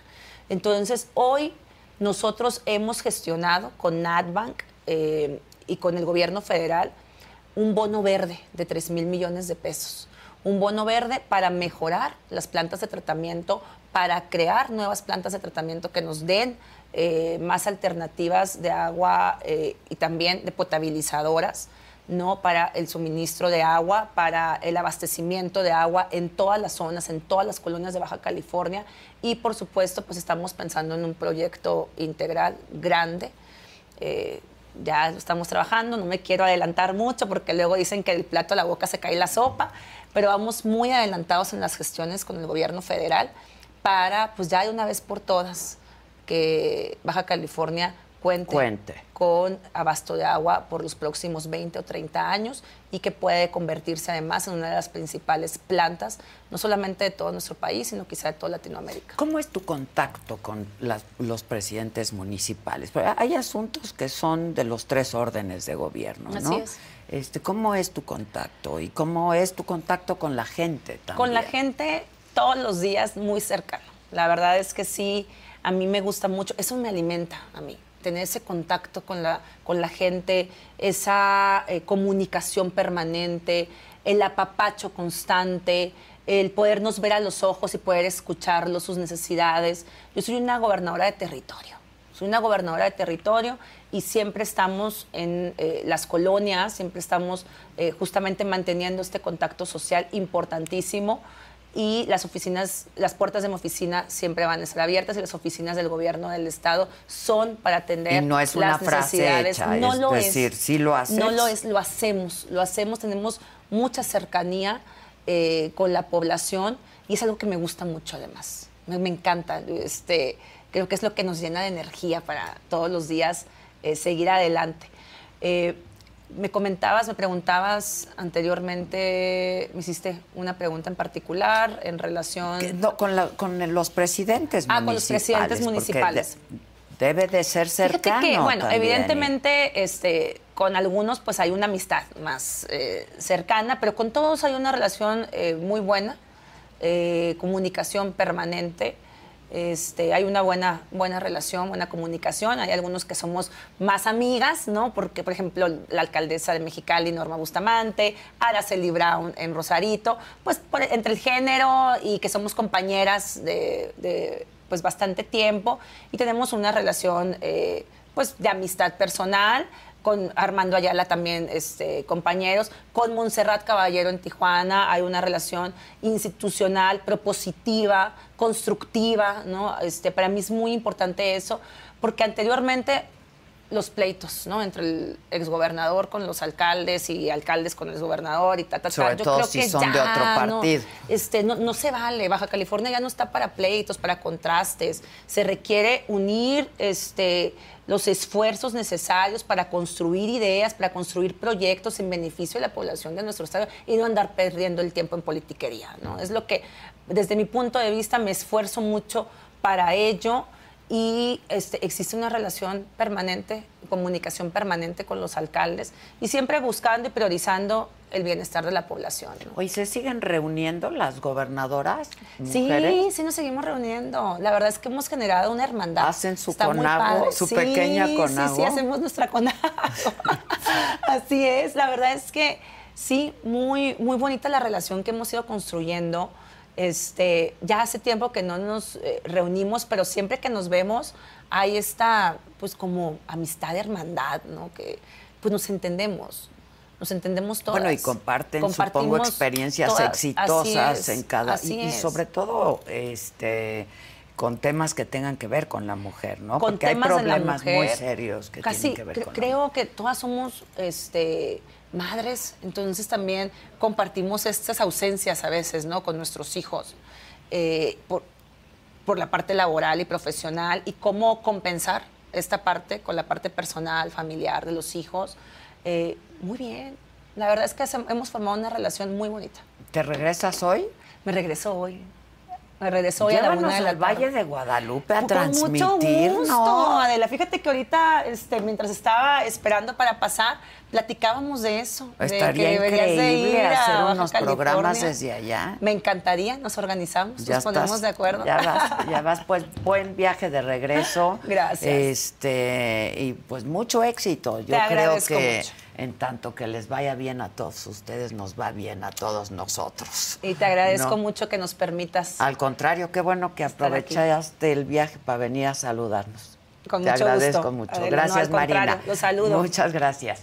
Bueno, y mañana, 7 de la noche, en punto, por este mismo canal de la saga, Saga Food con el burro.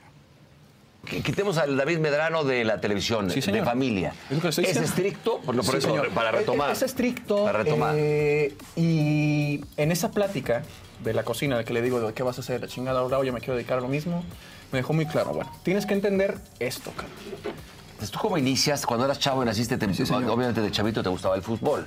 Bueno, ¿Qué te- personajes iban a tu casa? Por ejemplo, que te abrías Bueno, la mira, puerta. ¿quién- así- en esa época, ¿quién? En esa época, y creo que no le ha ganado. Que por cierto, este programa es grabado y su cumpleaños. Adela Micha, te mandamos un beso. Este programa es grabado, pero te Feliz mandamos cumpleaños. un- Feliz una felicitación cumpleaños. muy grande. No, no, no, no lo hace por mala onda, sino por buen corazón. lo más difícil de hacer en televisión, sin ninguna duda, es noticias. ¿Por qué? En entretenimiento tienes que ser a la mamada. Pero tú Entretener. noticias o, Ta, ta, o ta. eres un lector de noticias o pues te puedes editorializar. No, no, no. ¿Qué es, lo, ¿Qué es lo que más te molesta de tu papá? ¿Qué es lo que más me molesta de mi papá? Mm. Bueno, ya- ya de- pone- No, está buena, está buena. Yo creo que ya me- ya de, de hombre huevos, adulto. habla chingón. De hombre adulto. Chíngale, chíngale, chíngale y... No, no, no, no. Da- no, no, Dale un pinche tragote. Dale un pinche tragote y contesta con huevos. ¿Qué te caga De, de hombre adulto a hombre adulto, yo creo que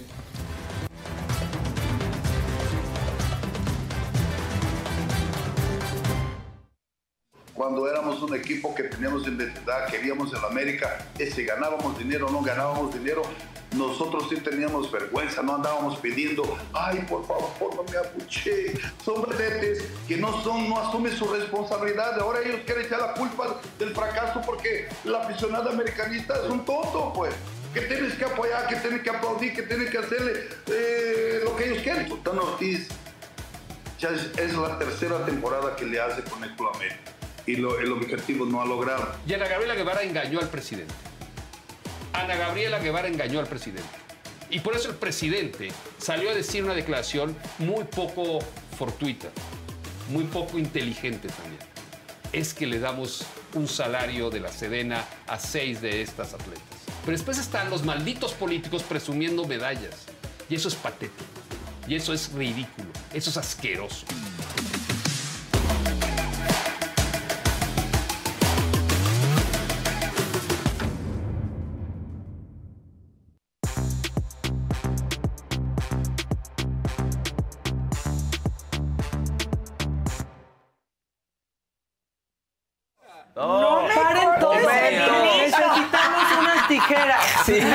Sí, necesito unas tijeras. Sí, sí, sí, en serio. Sí. No, Además se metió sigue, No, no, ya le no traté de puede. seguir, no se puede. Seguros Hay que hacerlo. Ay, Tampoco es, pasa qué encrucijada. Qué encrucijada. Al paciente Quiero que- ir a la, a, a la A la Valle de Guadalupe, sí. a la vendimia. Tierra tan hermosa. Que nos lleve, Sí. ¿no? Buenos días. Buenos días. Gestiona, Buenos días. buenos días. Unos, unos vinitos. Ay, uf. sí.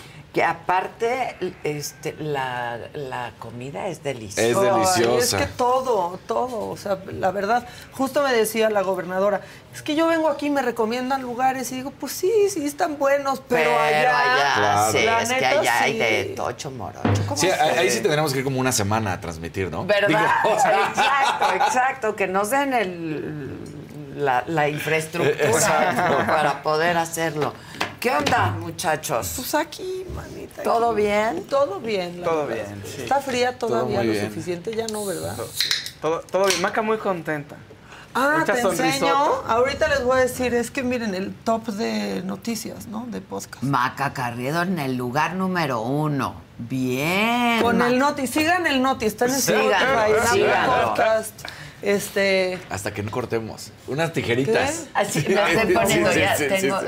tengo Es que no hay manera, no hay sí, manera. es que no se puede, no se puede seguir. No puedo seguir. Por cierto, podcast que inicié porque Adela me dijo, ¡hazlo! Pues es que salió de expansión y le dije, pues síguelo Pues sí, haciendo. porque además Entonces hoy lo saludamos desde el número uno. Exa- exacto, ve qué bonito el número uno. ¿Y la No, queso? qué padre. Y la queso. No, ya, Ah. ya no me gusta la queso. Ok, La queso. está bien, pues. la no diremos eso, no diremos eso. Oigan, este, Córtalo. Sí, necesito Ya, unas ahorita. ¿cuánto se Un cúter, una Ah, tijerita. ahí está, Ahí está.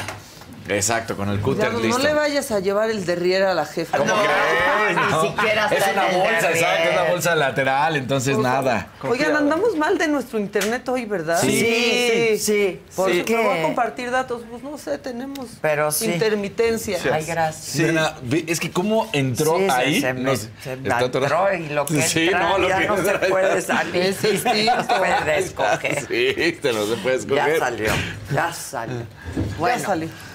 Y luego lo voy a dejar ahí para Sí. que ya no haya problema. Ay, pues mucha variedad. ¿Qué Mucha tal ayer que la variedad. cena? Eso se puso intenso, que voy aquí a Porrúa. Ajá, sí. ¿No? Pero además lo hizo fuera de Palacio para que Sí. todo México Sí, se claro. o sea. Ahora sí que la hizo de Porrúa. Claro, la hizo de polvo. Y buen comercial para Porrúa. Adela.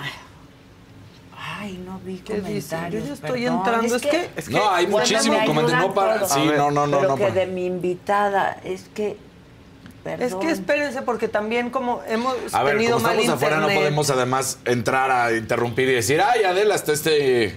O sea, Es que cuando me clavo en la sí. entrevista. Había comentarios positivos y negativos. Eso, ya sabes, como siempre. Ah, bueno. pues, hay, hay hay mucha gente, todo. hay mucha gente aquí, Diana Soto, diciendo, Casarina, a mí se me atoró mi falda en la silla.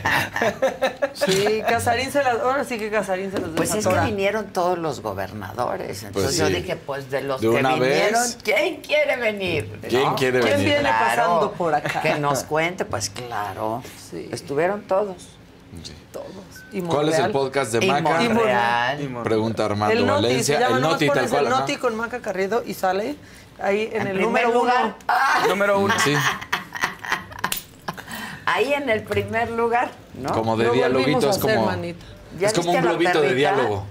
¿Ya Sí, vieron a la perrita? No, yo ya- hermoso. creo que yo sí Iba- le puedo dar Hasta iba a entrar a- al programa con la gobernadora. Marina se lo quería llevar. Que ya Entonces- se lo quería llevar, Sí. ¿verdad? Y le dije, Gisela pues lo mira, interceptó y le dijo, no, no se entra al programa con Se Pero vaya a ya- hacer pipí o popó. esa perrita ya tiene, o sea, ya trae un beso en el hocico, ya trae, o sea, ya todos la Todo, es que está divina esa perrita, pero pues me la dejaron Fernando se la encargada. apañó, ya sabes, Fernando dice, Ah, "Na- ¿sí? na- na- sí, No la Fernando suelta, la trae Fernando, oye, buena". la trae la gobernadora, que me la dé. Ah, Sí, sí, sí. Con sus modos que tiene. Además, Te sabes, bien suavecito que es. Si quieres acariciar a la perrita y Fernando te gruñe. Sí, no gruñe la perrita, gruñe la perrita de Fernando. Exacto. Esta no, esta no, está bien juguetona, No, ya tiene fui- muy Sí. buen carácter. Ya fui a jugar con ella. Ah, caray. Ay, somos ay. nosotros. Ay, caray. Nosotros. Ah, caray. Ah, caray, somos Ya fui a nosotros. jugar con ella y... ¿Que ¿Por qué nos ven muy tranquilos? Pues, Pues, ¿por qué ¿Por qué no? ¿Qué quieren que hagamos? Ni que Porque fuéramos apenas el es PRI. martes. Este, bueno, ¿qué? ¿Con quién vamos, muchachos? La que sigue, por favor.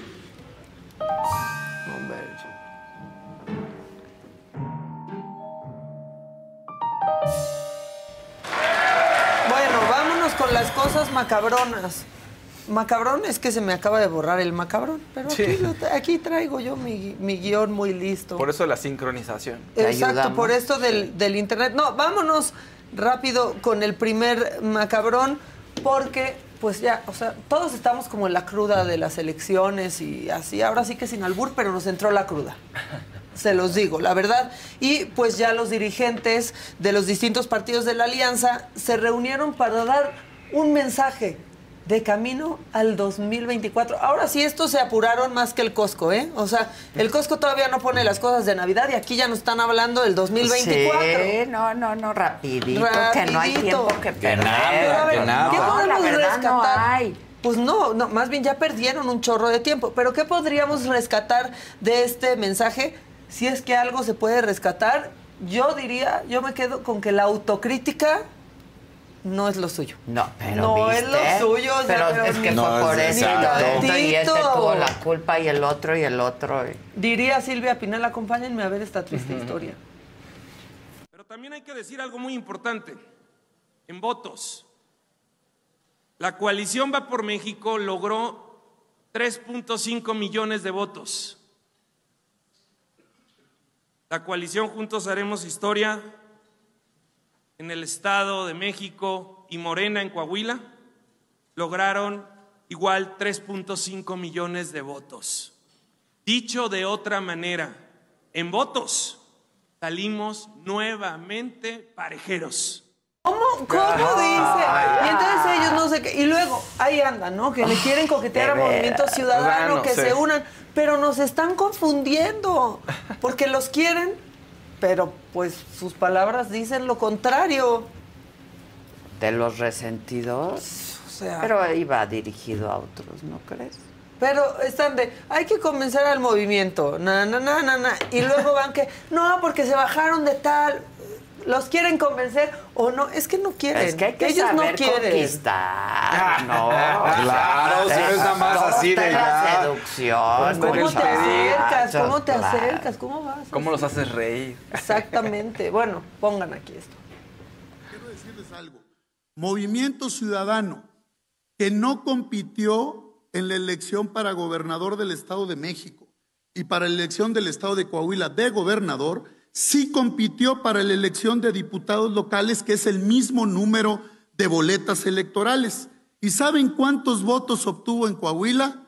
Menos de 25 mil, el 2%. Verdaderamente es patética la actitud de movimiento. O sea, y ahí, ya que no, que poquitos votos, menos del 2%. Tres doritos después, es más, un dorito después. Adelante, por favor. Regístrenlo, compañeros. PAN, PRI, PRD, no lo dicen las encuestas.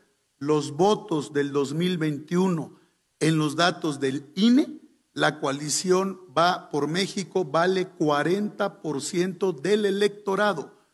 Morena, Verde, PT valen 44% y Movimiento Ciudadano vale 5%. Esos son los números y esas son las cifras. Por eso siempre estarán abiertas las puertas para ampliar. ¿Cómo? Ahora siempre estarán abiertas las puertas porque tienen su 5%, Ciento, pero pues, no, solo con tienen menos el cinco 2. puntos, pero, Pero bueno, están pero los queremos. Te digo que es la suma, bueno, súmale este y lo este, multiplícale tres. ¿Por y cuatro? Tenemos tiro. Exacto. Sí, exacto. Pero a ver, les juro que viven en otra realidad. Todos hemos tenido ese amigo en la secundaria o la prepa o ya en la vida adulta que jura que él es el que no pela a todas. Ah, sí. Que ni siquiera es guapo, pero se hace el. No, hombre, es que yo no la pelé. Es que. Y la otra era bien guapota, ¿no? O sea, sí ubican ese tipo de Sí, personalidad. claro, claro. Ah, ok. Marco Cortés dice: Y aquí que no venga Morena a tirarnos su basura. Ya quisieran. Sí. ¿Cómo? Que venga Por Hoy en favor. día, sí, hoy en día que no me Los vengan. que tengan votos. No, no, no, nosotros no vamos con cualquiera, dice el que ha ido con cualquiera, como Lili Telles. Echa. Pongan a quien nos pongan. La coalición va por México, va a ganar, porque tenemos con qué, tenemos con quiénes, y estamos decididos a hacerlo. Y por cierto, que ni se le vaya a ocurrir al presidente López Obrador fingir un pleito con alguna de sus corcholatas y querérnoslas mandar como candidato de la oposición. Lo decimos con claridad, ninguna de las corcholatas será candidato de la coalición va por México. Tenemos con qué y tenemos con quiénes. Pues ¿dónde? ¿Dónde? Pero nadie les dice en qué Ah. mundo viven. Nadie Pero además- les dice, por favor. Tenemos con este, qué y tenemos con quiénes. ¿Cuáles? ¿Cuáles? ¿Dónde? ¿Quiénes? La carrera empezó ayer. ¿No lo vieron? ¿No lo vieron en el tiro con narcos? Claro. Ganando Ah, claro, Lili Telles. Porque ¿en qué realidad viven? ¿Cómo piensan que tienen con quién y tienen con qué? No, No, tienen no. con queso. ¿Y saben quién se los dijo? Claudia Sheinbaum, que prácticamente les dijo, pues ni los topamos, o sea, como para irnos para allá, como, como por qué si lo que queremos es ganar. No creo que ninguna corcholata se quisiera ir para allá, la verdad. O sea, más bien está diciendo lo que es una obviedad, porque aquí va a haber unidad. Y qué bueno que ya se pongan de acuerdo también en cómo van a, pues ya se estaban peleando ahí, que si un millón de firmas, que si no. Eh, yo lo que veo es eh, un, un pueblo eh, convencido de que tiene que seguir la cuarta transformación, que no puede haber marcha atrás, que no puede haber vueltas a la derecha y que hay que continuar con la transformación. Tiene Tiene razón. razón. Pues sí, Tiene razón. Es que claro. ¿Quién va a quererse ir para allá? ¿Por qué? A perder. Ni el, ni el descorcholatado va a decir el yo me voy para allá. No, O sea, a ni los será resentidos. a Movimiento Ciudadano, Ciudadano. con su 5%, porque ellos ya, o sea, ellos una corcholata sola jala más que un partido de esos completos. Y que el PRI no ningunee a Movimiento Ciudadano, porque gobiernan Porque exactamente la misma cantidad de estados. Y, y Movimiento Ciudadano, dos estados más grandes. Pues claro. Sí. Y solitos, sin alianza. ¿Y saben alianza, qué? claro. No, no, no, no, no, no es cierto. Es que No, me bueno, dicen pero aquí. a ver, a nadie No, le pero a alcanza. nadie. o sea, no le alcanza, pero pues lo que Dante siempre ha dicho, pues él tiene su proyecto, ¿no? Pues sí, él es quiere. un proyecto de, de no nación. Claro. Que no, pues no hay coincidencias con los partidos de la alianza. Ahora sí No los dijeron que con el PRI ni a la Ni a la esquina. Lo dijeron, lo pintaron tres veces Tres en una barda. Ahora, me dicen aquí en el chat, Maca, ¿para dónde jalas? Pues. Para el que gane. ¿Para dónde se va a no conocen a Maca? Pero aparte, ¿hay para dónde jalarle? ¿Ahorita? No. Pues Bueno, no hay, yo pues no. no hay No oferta. O sea, no hay, no hay oferta, la verdad. y tiene razón, Claudia. Nadie se va. ¿Quién se quiere ir para allá? Nadie. Una corcholata sola jala más que el PRD. Sí. El PRD ¿Se acuerdan se PRD? quedó sin ya. registro. Que el PRI. En el Estado de México. que el En el PRI. Estado de México No, ya. sin registro. Sí. el PRD ya. Que el PAN, el PAN sí le apuesta a este discurso horrible, conservador, pues ahí, ahí levanta un poco de pasión, pero nada más ahí, la verdad. Bueno, ya no hay Succession, amigos, pero tenemos el nuestro, ¿no? Pongan esa imagen, díganme si esto no parecía de Succession ayer. Miren Ya. ahí. Succession, Bueno, Mexa. más. Succession, Mexa. Ya mira. volvió a sonreír, el sol Monreal, salió para Monreal mira. de nuevo. ¿no? Delfina está bien feliz. hoy. Pues está sí, feliz, claro. ¿cómo ¿Cómo no? va a estar feliz Delfina? Pero ahí están Mara Lezama. El que no se ve tan feliz, pero nunca se ve tan feliz es Adán Augusto. No, nunca. Ay, por si no, no. Mario Delgado, miren, ojitos soñadores viendo para otro lado. O sea, él sí estaba viendo como para otra cámara. Está pensando en, lo- en la grande. Claudia Sheinbaum junto, junto a la gobernadora de Guerrero, pues ahí están. Y Citlali Sí. este, al centro. O sea, puro alto mando de Morena. Hasta Citlali. Con las, con las corcholadas. Pues la única co- corcholata, bueno, ahí está Indira Monreal y. Claudia, no veo a Marcelo. Marcelo no no, está. no estaba. Y no está Dan tampoco. Sí, ahí está Dan. Sí, ¿A está dónde? Justo, justo, ve. De Ah, ya lo vi, ¿Ya ya lo vi, ya lo vi, ya lo vi. Ahí está, nada sonriente. Es que Laida, ahí se ve el pelo, Laida, se ve el pelo. naranja. Se ve el pelo naranja El atrás pelo. Entre naranja, rojo ¿Y saben yo y por qué vi esta rosa. foto? Porque decían, oigan, hay como, hay como un espectro atrás, hay como un fantasma. No, es Laida. Laida. Es Laida. Ya andaba el cazafantasmas analizando la Laida. imagen, la Laida. imagen. Y no, no, no, bueno. Pues ahí Y está. todos de negro, muy elegante. Su merienda. Ahora, sí estaba como de Succession ayer el pedo. No Sí, sé, claro. ¿qué opinen? Lloviendo. Algo estaba así. Lloviendo. El presidente ¿qué lluvia? caminando Lo con que un paraguas. Marina, No, o sea, hasta la lluvia lo puso así como... Sí, sí, sí, sí, sí. Les juro. ¿Quién se va a quedar con el lugar? Era como Y Succession. uno haciéndole... a- Claro. ¿Quién va a ser el CEO? Así, Eh, está- sí, parecía un capítulo de Succession, versión México, porque tampoco somos este, no tan, digamos, este, tan acá. Bueno, este, este me dio risa, pero a algunos no sé si les vaya a dar risa. Nunca quieren que se vaya un hombre en el vagón de mujeres, ¿están de acuerdo? Totalmente visto- de acuerdo. Hemos Claro visto videos no, en donde de les, di- les gritan que se baje, que no sé qué. A menos que se vea así, el que va en el vagón de mujeres. Pregunta si este extranjero sabía lo que le esperaba al subirse al vagón de mujeres.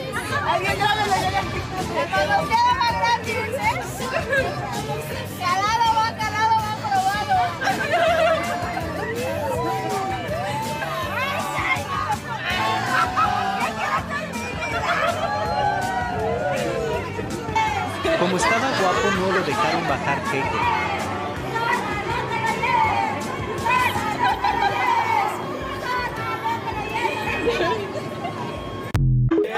Eso le pasa por andarse subiendo Donde no debe. le Donde no toca. Donde no le Ah, toca. pero sí le está toca. mal, también se veía incómodo el joven, Pues la sí, neta. claro, pues con Qué bueno por andarse metiendo Pues de sí, le subió hasta la pata una. O sea, es que si el piropo te o sea, es, es el que te piropea es guapo, está bien, pero si está Sí, feo es sí, acoso sí. también. Exacto. También luego hay que Sí, eh, esos bajarle estándares hay que, tantito. ajá, Sí, sí. hay, que, hay que modificar eso. Este, pues ya, aquí está todo mi macabrón. Esto es todo lo que traigo ante ustedes. Todo por hoy. Venga, el que sigue, por favor. La que sigue, por favor.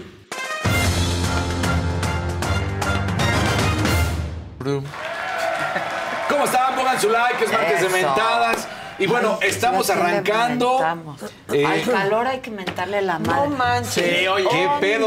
¿Qué onda? Literal. ¿Qué O sea, ¿qué Es que onda? con Ayer me decía la? ¿cómo fue? ¿De qué viene esta onda de color? ¿Qué, qué calor? sí, Se- ayer. No, no. Y ayer llegó un mensaje que iba a llegar en la Ciudad de México en unos días hasta 40. y- Mi gente, ¿cómo están? Yo soy Nicola Porchela y quiero invitarlos a que escuches mi nuevo podcast Sin Calzones, en el que con mi amigo Agustín Fernández y nuestros increíbles invitados hablamos de la vida, la fiesta y nuestras mejores anécdotas.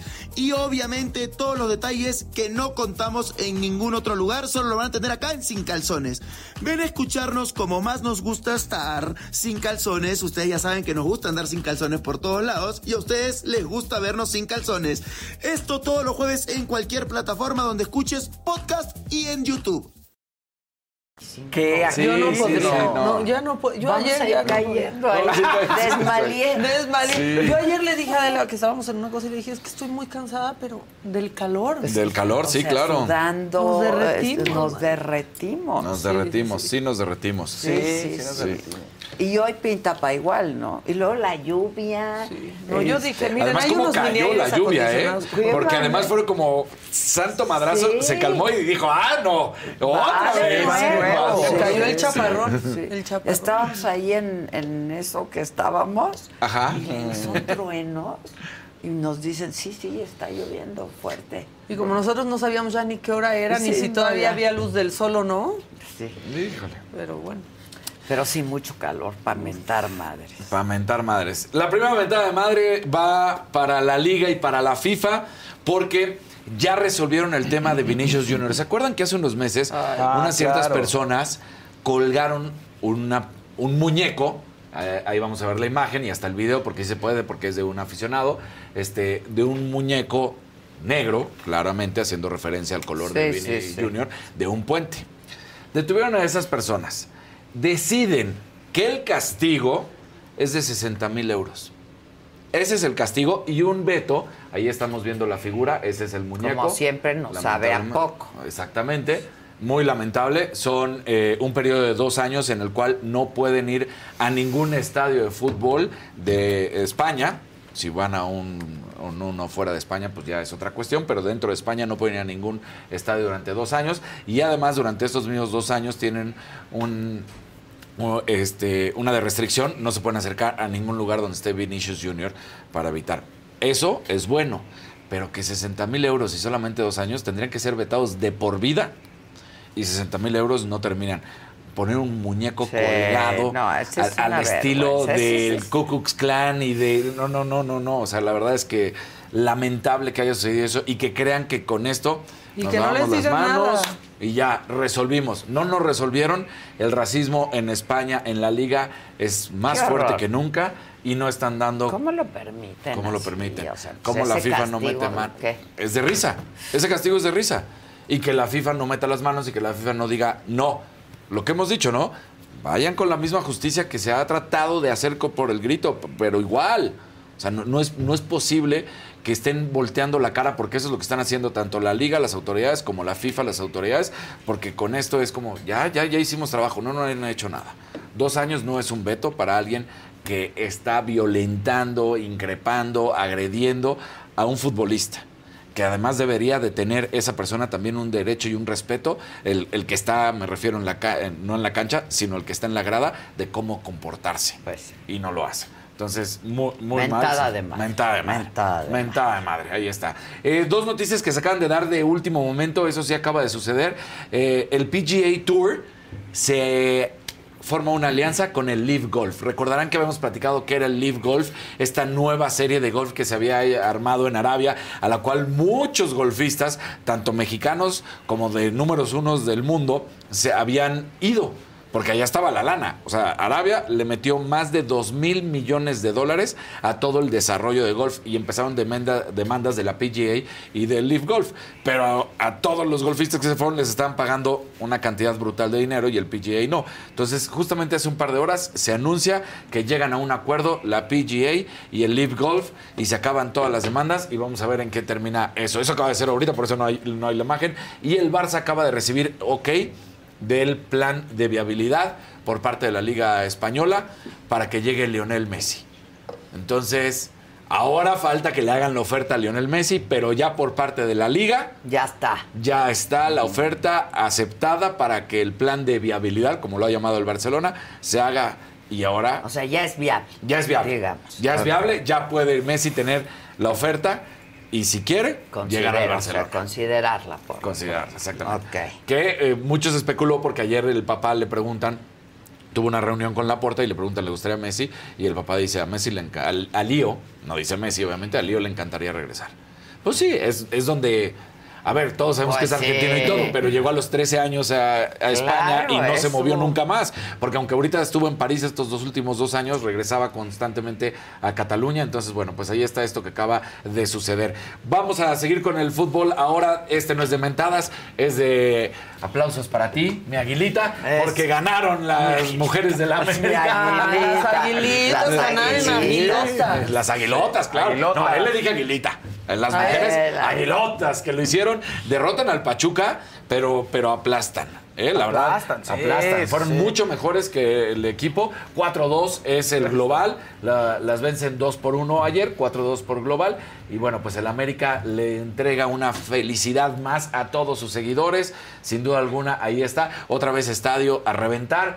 Eso también. Eso es gran- es buenísimo, Es, buenísimo, es buenísimo. Es lo que decíamos. Es volver a ver el fútbol con este amor, con esta pasión, con este cariño que tienen las futbolistas y que se ha perdido con los hombres. Esa es la verdad. ¿eh? Hay de pronto ves cierta ingenuidad en, en cómo juegan que se- lo hace mucho más divertido. Que dices, extraño esto. ¿no? Exactamente. Extraño esta, o sea, sin tanta malicia, sin tanto, ay, me voy a cuidar, ay, el resultado. Y que si hay un golpe, es un golpe honesto, ¿no? Sí, no, no fue con la intención de ir a golpear, como puede Sí, ser. claro, claro. Y ya. Entonces, Se bueno. lo pues, merecen, chicas. Y no le hacen a la. Y no le hacen Ah, no, al show todavía- ni no- nada, ¡Ay, pues, sí, ay, no, sí, no dan tan 20 brincadera! no dan 25 vueltas. Cuando se nos cayó de la silla, ¿te acuerdas? Seguía, las 12 del día seguía rodando. Sí, sus Todavía me duele, todavía me duele, claro. Todavía Todavía duele, me duele, todavía le duele. Los hombres son. puta, no. no aguantan nada. Nada, Perdón, nada. Pues pero somos- que les bajara. Hijo, no, no. Pero yo no soy de los que dicen que sí, que yo le- no, no, yo no acepto no nada. aguantan, más No, enfermitos y. Es la verdad, hijo. ¿Y cómo cuidabas a Carlos cuando te decía, "Yeah"? Lo cuidaba, lo cuidaba. Lo cuidaba. Pues los cuida, sí, Pero, sí. por ejemplo, mi hija es mucho más macha que mi hijo. Pues sí. Pero Bueno, mucho más. sacarle o sea, sangre a. Carlitos. No, sacarle sangre a mi hijo. O sea, tienes que tener aquí el, el refresco, este, el alcohol. y todavía no. Ay, no, ya me estoy desmayando. No, no, no. Mi no, hija, de dos años, con, con Gabriel de cuatro, no sabes, así lo molesta y nada más se ríe verlo llorar. Hice llorar a mi hermano. Dice, yo sé, mi vida. Pero, pero ya con malicia. Ah, ¿Qué tal? Ya con Ya, malicia. ya con malicia, sí. Una, una muy buena también, Rodrigo Pacheco. ¿Quién es Rodrigo Pacheco? Tenista mexicano, oriundo de México. Eh, la verdad es que este jugador se convierte en historia pura porque es el primer mexicano número uno del mundo juvenil. Claro, es juvenil, pero al final del día es número uno, lo hace espectacular. Entonces, bueno, pues Rodrigo Pacheco eh, eh, lo hace muy bien al ser el número uno del mundo. Luego va a Roland Garros ahora para debutar. ¿Y qué creen? Nos lo distrajeron y termina perdiendo. Porque cuando va. Sí, es que es realidad. Previo a que arranque el partido, resulta que de repente se le acercan las autoridades, los jueces, y le empiezan a decir: no puedes utilizar esta playera, no puedes utilizar esta playera. Eh, se le- de hecho, se la termina quitando, ahí como estamos viendo. Eh, su entrenador tra- trataba de decirle qué está pasando. Bueno, pues resulta que las reglas no permiten que tengas más de dos patrocinadores en tus playeras. Ah. Entonces, pues muchos lo tomaron a mal, pero dijeron, pues siguieron las reglas. O sea, no, no, no, no. Lo que sí es que ya se notó que arranca el partido y ya estaba distraído. Ya su cabeza estaba en otro lugar, porque se aventaron prácticamente media hora en esto de la playera sí, la playera no, que quita la tela, que estén buscando otra playera porque no encontraban la playera, porque su mismo entrenador traía una playera igual con los mismos cuatro logos. Entonces no le daban permiso. O sea, no puedes más de un. No puedes tener más de dos Ah, más de dos patrocinadores, patrocinadores. pero de entrada, pues ya la playera, la marca te está contando. Ah, la marca de la O sea, playera, playera. ya te ves, cuenta. O sea, solo puedes meter una. Un Si eres, claro, si eres patrocinado Sí, uno, por la marca, le queda claro. O sea, si no eres patrocinado por la marca, y Bueno, no te pones- importa. no importa. Pero si tú eres patrocinado por esa marca, tu playera ya no puede traer otra. Ya solamente puede traer otro patrocinador. Claro. Ya entendí. y sin playera Y está muy llevaba ¿no? cuatro. Llevaba cuatro. Entonces fue un relajo a tratar de encontrarle cómo eh, busquen una playera, se la terminan encontrando. Y pues ya, la verdad es que cualquier tenista, eh, pues una vez que lo sacas de, de que esté concentrado, termina perdiendo ayer, te pierde, pierde contra un chavito estadounidense de 15 años. Oh. Ni modo, pero sí se notó que ya no estaba en ritmo eh, Rodrigo Pacheco, este joven, te digo, de 18 años, que lo ha hecho muy bien. Y bueno, pues el yucateco, Sin playera está muy chacal para todos. ¿no? O sea, en tenis todo es elegancia. En tenis todo es elegancia, sí, sí. Entonces- aviento sin playera. Y pues ya ni modo, la- lamentable lo que sucedió con él, porque pues sí, era el arranque que iba a debutar como número uno, como el favorito, y pasa esto. Pero ya sabían las reglas. Sí, fue, fue una distracción, o sea, fue una distracción. Ya. Pero pues imagínate que ya estás listo y de repente Sí, no, ¿qué, qué está pasando? Claro Sí. que te distrae. Y entonces ya, ya no funcionó. Ayer recibí todas las críticas del mundo que porque no quiero hablar de todos los temas, ya sabes, cuando no entiende Pues que no no, hay no, tiempo, nunca pero bueno. quieres hablar. León ganó Vean la Conca Champions. si. León ganó la Conca Champions, derrota al LAFC donde milita Carlos Vela. Entonces el equipo de León hace lo que Pumas no pudo hacer la temporada pasada cuando eh, perdió. De los últimos 18 enfrentamientos para de, derimir al campeón justamente de la Conca Champions entre mexicanos y estadounidenses, solamente los Pumas perdieron, pero León ayer lo hace espectacular. Entonces, ¿qué es lo que pasa una vez que son campeones? Van a ir a pelear por el título del Mundial de Clubes. Ya veremos si lo consiguen o no, eso está complicado, pero León consigue historia, derrota al LAFC y ahí está el equipo de los Panzas Verdes. Para que no se Los nos olvide. panzas verdes. Exactamente. ¿cómo? No, ¿cómo Si ahí no? ya hemos estado. Exacto. Teníamos hasta nuestra propia reportera, Roxana, mandándonos Claro, nuestros videos sí, de todo lo que estaba sí. pasando, justamente.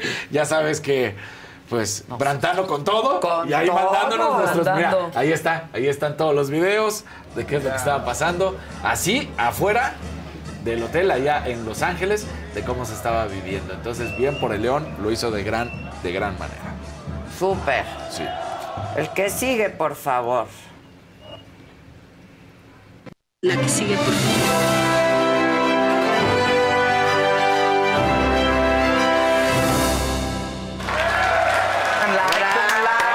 Venga, pongan colorcitos, compartan. Bravo, bravo, Bravo. Bravo. Venga, Aguilita, en venga. Aguilita. Oigan, y bueno, Inés Gómez, ya me, ahora ya me desconcentraste. Ay, no, sí, concéntrate Te digo que mucho. cómo lloran los hombres. Ay, es que me aplaudió. Ay, es que- Ya ves, ya ves, ¿Ya ves lo que provocas? Es que ya se llevaron el cúter aquí. Dios de mi vida. Ya sé, ya, Ya, sí, ya se lo llevaron, si no, si no. No, no. Dios de mi vida. A Inés Gómez Venga. Le negaron dos amparos con respecto a dos órdenes de aprehensión en su contra que están relacionadas con defraudación fiscal de 2015 y 2017. Entonces, bueno, pues eso no está nada bien, no pinta nada bien. Y eh, se dice que son deudas de 3 y 4 milloncitos de pesos los que tiene que pagar. En fin, pues ahí es un problema. Todavía hay otro problema por ahí, que es la operación con recursos de procedencia ilícita, que también está pendiente. Entonces son tres órdenes de aprehensión que están pen- pendientes en contra de Inés Gómez Montt y la ficha de la Interpol de que pues, tienen que localizarla, que no se sabe en dónde está. Por otro lado, Taylor Swift, noticias malas para Taylor Swift, porque pues, tronó hace un par mala. de meses con su relación de hace tiempo. Pero es buena para nosotros porque vienen rolas. Es buena para. Claro. Sí, sí. También puede ser, pero otro no con Matty Haley, su novio de hace un par de meses. Yo creo que es el del. pues, No creo, es el del rebote, la verdad. Tronó en más o El- menos en abril y. El novio del rebote este. sabe que El va a ser una Sí, transición. exacto. Sabe que va a durar poco. Sabe que es solo para sobrevivir. Entonces, pues Matty Haley, el vocalista de 1975, ya quedó fuera del, del panorama, pero ella está en gira, entonces tampoco le va a dar mucho tiempo para estarse preocupando y llorar como hombre. Así de, ay, ay, no va- le va a dar tiempo para llorar. Va a estar muy, muy, muy activa, entonces está bien y facturando muchísimo sobre todo, pero ella sí tiene este tema con los hombres de que pues, hace muchos discos y muchas canciones y la gente es, todo el tiempo le está criticando porque dice que no puede mantener a un hombre porque está cambiando de galán todo el tiempo. Ya ven que tiene su canción de Shake It Off. Dice Shake que it es Ah, lo que shake dice, dice, no le lo importa. que pero- hablábamos Del ayer, shake, shake off. ¿no? Así las Qué cosas. profundas estábamos. No, ayer. Elton John estaba en el aeropuerto, se encontró al Manchester City, que acababa de ganarle al Manchester United en la, en la FA Cup, y empezó a saludar a los muchachos. Miren, pongan el video, porque está este, todo el mundo muy contento, y mira, ahí está Elton John, lo está saludando. que- o venga, su beso, su abrazo. Oye, yo vi ese Oh, video en. Twitter y decían, pensé que una señora estaba saludando a... ¡Qué pasados! Es que, de- bueno, El Toñón. Elton John. Sí, bueno, Elton Ese es su jet, ¿no? Seguramente. El Yo Toñón, creo que sí. Toñón. Bueno, no sé El cómo anda. Toñón. El Mira, Phil Toñón. Foden. Ese es uno de los grandes Yo- yo espero que del Gucci, City. Sí. Espero que siga teniendo mucho dinero Elton John. O sea, espero que Ay, siga teniendo ¿cómo va? Y es gran, gran, gran fan del, del Tiene, fútbol. tiene su equipo además. Tiene, Tiene equipo su equipo de fútbol. ¿El fútbol? Sí, sí, Sí. Y bueno, resulta que se toma ¿Pero cómo se llama? ¿No lo terminas de decir? Watford, El Watford. Tiene equipo- Amarillito con negro. Tiene fotos con varios. Si quieres leerlo el amarillito, yo te les digo que sigue porque no se acabó la No, historia. no, no, amarillito Ah, con negro. Ah, yo pensé que un mensaje. Es un nuevo, es un nuevo este, super chat ahí. Ah, mira, podría Oye, ser. Me gusta que entre ellos se hacen examen. Sí, ¿Viste, sí. Marita? A ver, tienen un equipo, ¿cómo se llama? Se ponen a prueba y nosotras aquí viendo. Y las que dicen que no pueden trabajar solas son las mujeres. Exacto. Y tú y Que yo juntas viendo. ni difuntas. y Compartiendo vamos calcetines calientes, Sí. Anita, nosotras. Bueno, si hay un verdecito de Susana Cota. Solo por el gusto. No dice nada. No dice nada, gracias. Bueno, vemos que estaban. eh, y de pronto llegó el momento de algo más grupal y vean qué pasó. No, súbanle, pongan el audio porque es bonito. La- le canta el equipo, le, le da su. Mira, empezaron a cantar Your Song y Rocketman. Bueno, después del aventón que les dio en el avión. No, se lo toparon en el aeropuerto. Ah, se lo Sí, en el aeropuerto, toparon. sí. Cosas Mira, de ricos, ¿no? De- nos encontramos de a Elton. John Sí. en el aeropuerto. Así. No, y le llevaron su serenata con una canción. Ahí está Pep Guardiola. Ahí Ahí, está, atrás sí. está en, Ah. en cunclillas. Pep Guardiola califica como uno de los hombres más guapos que hay. Es galán. Y además se viste, se viste muy bien. La verdad, siempre que lo ves en. ¿Ven en- cómo bien vestido el- se ve muy bien? ¿Quién? No, Elton no, John, ¿no? Ah, Sí. yo decía No, no. Elton general. O sea, está bien pero ¿qué te digo? Yo te iba a decir, pues no Se sé si calificar. padres a nosotros, sí, la verdad. ¿No es guapísimo Pepe Guardiola? Sí, guapísimo. Es guapísimo. Muy. dice Lo viste muy dijiste bien. con mucho desdén. No. Es galán. Es galán. Sí, es No como tú. Daniel. Y, es- No, y a mí los pelones no me, pero mire me gustan mucho, pero sí, no, no, no, sí está Tiene muy mucho- Guardiola, mucho porte, bien. Guardiola. Ese sí digo que, o sea, digo que es galán. Ese sí no digo que. Como, como nos apetece. La cara cuadrada. No, A ti no. somos amigas. Yo voy contigo, man. Ah, ¿Cómo bien. nos gustan con la cara cuadrada? Exacto. Oye, en el chat me están avisando que Susana Cota es su cumpleaños.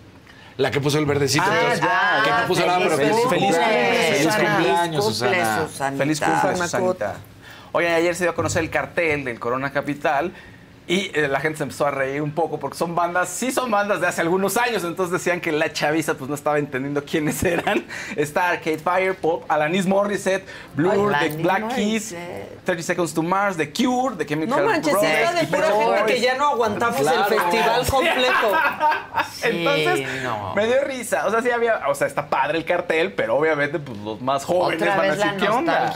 Sí. Pero ven los. Cadillacs, 300 mil personas ahí. No, es que está padrísimo, pero es tan, es tan cansado ir a un festival de Muy estos. cansado. Y Son, luego, son tres días. Con puros que no conoces, Sí, que no son de tu Sí, época. época. Sí, no. Porque Son- van los chavos. Sí, claro. sea, Sí, 17 viernes 17, 18 y 19 de noviembre. Preventa 9 de junio. Preventa eh, Banamex. Y pues hay tres meses sin intereses.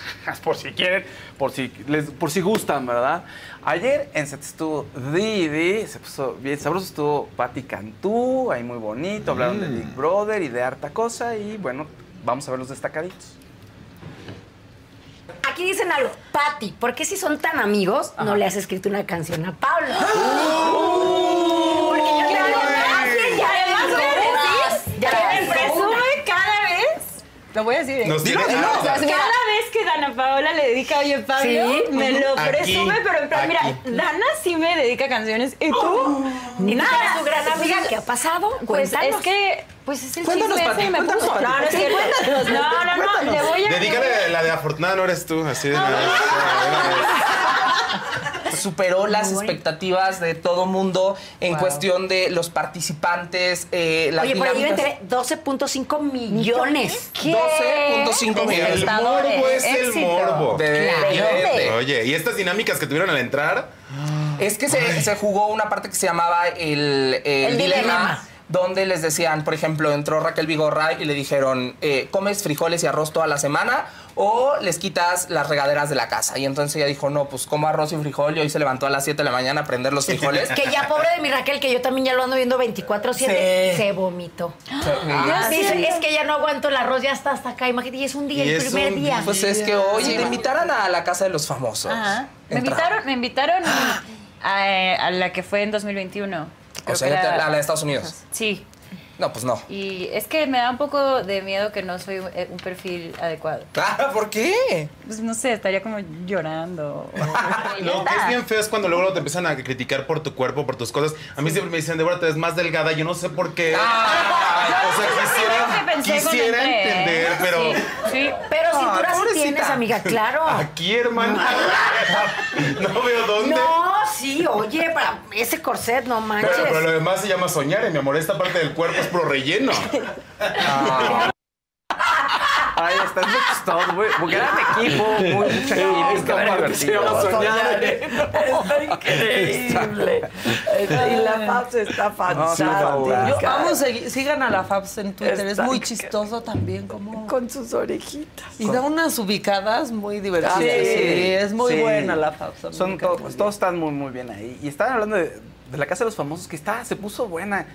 Wendy Guevara ha estado dando la nota en todos los resúmenes. Bueno, ¿Sale algún pues es que detalle? claro. Está muy divertida. Está muy divertido. Pero aparte Es muy divertida Sí. ella. Oye, Vi hace aguante, ratito ¿eh? un video que creo que les iban a dar un coche aquí. Ah, o sea, no sé bien la sí. dinámica, pero Tenía tenían que estarlo agarrando. Para ¿no? ser el líder de la casa. Es- y para quedarse con, Con el coche con ese final, coche. Pero sí. entonces, pues la verdad, Poncho de Nigris eh, empieza a preguntar lo que preguntan los muy heterosexuales mensos. O sea, ¿Cómo como no, de, no, pues es que a mí no me gustaría como sentir la barba, ¿no? Como hablando de si se metiera con, o con, con un hombre, Con un ¿no? hombre, o, que- con, o con una mujer trans, ¿no? Y entonces le empieza a decir, este... Wendy. No, Sergio Ah, Mayer le empieza a decir, güey, ¿pero Ah, qué Wendy. te pasa? No, No, entre, entre dos todos hombres. Ah, ok. Dos hombres y Wendy en medio. Y entonces. Sergio Mayer le dice, güey, ¿qué te pasa? O sea, es una piel, agarra a Wendy. No pasa nada, o sea, eso es homofóbico. Sergio Mayer, que me sorprendió cómo lo... Sí, cómo lo dijo, ¿no? sí. Le preguntó sus pronombres a. Wendy, por ejemplo. Ah. O sea, pues son cosas que a mí sí me sorprenden, ¿no? De ciertas personas. Eso me sorprendió y me cayó muy bien. Y voltea a Wendy y dice... Pero aparte, ¿por qué piensan? O sea, ¿por qué piensan que tengo unas ganas locas de meterles la rieta? Sí, es que empezó todo. Y sí es cierto. O sea, O sea, todos los claro. Sí. No, o sea, pero yo todo bien, pero si mi amigo me tira la onda, ¿por qué te tiraría la onda? Es que empezó. ¿Por qué lo haría? Empezó ¿Quién todo, empezó todo con unos dilemas al principio que, a ver, este, tú, A ver, ¿cuál es el y de la Wendy. Fabs? Poncho y Wendy tienen que dormir juntos en la misma cama o les quitamos, digo, ya no me acuerdo qué les iban a quitar a ellos, pero a todos. Este, Pa- Paul Stanley se tiene que intercambiar la ropa con tal persona, si no les quitamos la pasta de dientes a todos una semana, ¿no? Sabía esas. Y Poncho no se quiso dormir en la misma cama con Wendy. Y era la discusión, y le dice Sergio, ¿pero por qué? ¿Qué pasa? No, pues es que a mí, pues no me gusta la reata, ¿no? Y empezaron a hablar y de pronto era así de Wendy, oigan, estoy aquí en medio y estaban hablando de Claro. ella. Sí, por- y además, ¿por qué piensan? Es como dice Maca, y termina todo. ¿Por qué piensan que me quiero Que acostar tengo con unas él? ganas. Claro. Lo dijo de una manera que amo a Wendy. Es que Wendy, Wendy- va a ganar. Yo creo que Wendy va a yo ganar, también ¿eh? creo que va a ganar. Ya. Está bien- todo. muy bien sí, ya posicionada. ni, ya ni le hagan. Exacto. Ah, Y estaba quejándose la gente porque en algún momento estuvo contando una anécdota bien fuerte. Tiene anécdotas muy fuertes, güey. ¿No? De abuso y unas por ahí de drogas que estaba contando y de pronto está, la, eh, cambian la cámara a una de las habitaciones. Justo en la anécdota, todavía no terminaba bien la anécdota, entonces se cambió la cámara. La gente, oigan, están censurando, no que iba a ser sin censura, ¿qué onda? Hijo, entonces estuvo medio incómodo ahí el ¿Dónde pasa momento. En VIX. Las 24-7 está en VIX. Ya. Entonces, bueno, pero está bien, creo que lo, lo estoy viendo bien, está divertido. El Apio fue el, el primer líder de la casa ayer, se fue a su habitación, este, se llevó a Nicola, por ahí van a disfrutar un momento bonito, este, a gusto, porque todos mal duermen. Y tiene inmunidad y puede salvar a alguien el miércoles de las nominaciones. Sergio Mayer está bien, todo el tiempo está con el plan de, y el discurso de este, cuidar a los niños, cuidar a las infancias, ¿no? Y tomó, tomó el, caso, de Alexa y empezó a decirles, oigan, a ver, es que ustedes por qué creen que yo me u- estoy en contubernio con Ginny Hoffman. Sí, vamos a fregar a este. Y ahí van todas las influencias y todo. Dicen, no, pues para nada. Llegó Alexa conmigo, se me acercó porque yo ayudé a otra chica. Este, y me, contó el caso. Yo no le pregunté nada. Yo nomás dije, sí, te ayudo, pero yo no estoy preguntando porque entonces la revictimizo. Entonces ya los abogados se fueron encargando de todo. Y empezó a explicarlo, lo explicó muy bien, la verdad. Dice, bueno, y removimos a un abogado primero, el primer abogado que tuvo, lo removimos porque no estaba haciendo nada. Y ese abogado después se enojó y empezó a decir que no había elementos para el caso y que por eso él no había hecho nada. Y dice, no, no, puras cosas, o sea, cargada en mi contra. Dice, Gustavo Adolfo tiene una carga en mi contra y por eso siempre le da espacio a esas versiones. Y, ¿no? y ayer también hay un programa especial en, en VIX con Sí. Cecilia Galeano y Mau Garza, ¿no? El post. Y entonces Ajá. ahí llevan como invitados. Es que lo vi ayer en la noche y me daba mucha risa porque estaba de invitada Shanik, ¿no? Sí. Y entonces le dice, le dice Cecilia Galeano a Shanik, a ver, define en una palabra a, no sé, a Poncho de Nigris. Pues es padrísimo porque a mí me cae muy bien, es un tipazo, no sé qué. Y ya le preguntaban de otro y volví a decir toda una oración. Y entonces Cecilia, pero a ver otra vez en una palabra. Pues mira, es un niño muy lindo, porque yo lo quiero mucho. Espero que hoy Shanik ya haya entendido, entendido un adjetivo. Así, adjetivo. Exacto. Ya, Poncho de Nigris. Guapo, Guapo. feo, inteligente, Una palabra, divertido, no una frase, no un párrafo, pero Cecilia le decía, le repetía así de, ok, Shaniki, bueno, en una palabra, y volvía otra vez, y le volvía a decir Ceci, en una palabra. No, no quedó claro. Poncho, Está- estuvo divertido. Poncho cae bien, pero de pronto raya ahí con Wendy, raya como entre está diciendo una barbaridad este, o de plano es del norte y es bien directo, ¿sabes? De pronto es, ah, es del norte es directo, y otras veces es, híjole, este sí está muy- pues, diciendo unas barbaridades que ya no son correctas en ninguna manera, Claro, pero cae claro. bien. Es como muy Pues auténtico. cae bien, pero lo nominó la gente. Ah, ¿lo sí, lo nominaron? primer nominado, primero nominado y a ver qué tal, a ver qué tal le va al muchacho. Igual si me lo sacan sí se enojó bastante porque todavía ni se acomodaba y ya lo habían nominado. Oye, y hoy empieza la serie de Paco Stanley. Sí. Ajá, va- y va en teleabierta, va después del noticiero. después del ¿Es noticiero. Diego Sí. Sorno? Sí. Sí, o sea, esta es la... la- El La documental. El documental. Este Exacto, sí, es el documental. Este es el documental. Eso va después del noticiero. Sí, sí, Ah. sí, la Va con entrevistas a Salinas Pliego, a Ok, pero ¿y cuántos capítulos son? Creo, creo, Creo- que son Son- cinco. sí, creo que sí. Creo que son cinco. aquí, sí. Ok. Pero está, se va a estar O bueno. sea, toda... No, ya no. Y, y nada más te van a dar, o sea, ahora sí, la probadita. O sea, hoy es gratis. Ah, hoy. Hoy ¿en lo pasan dónde? gratis hoy en lo el pasan 2. gratis en el 2. Y luego ya, los demás sí, en VIX. en VIX, en VIX, Ah, luego los demás en Y, VIX. y no hay prueba gratis de VIX. Pues bueno, sí. sí tienes la prueba Sí, gratis, ¿no? pero no te va a alcanzar para todos los episodios.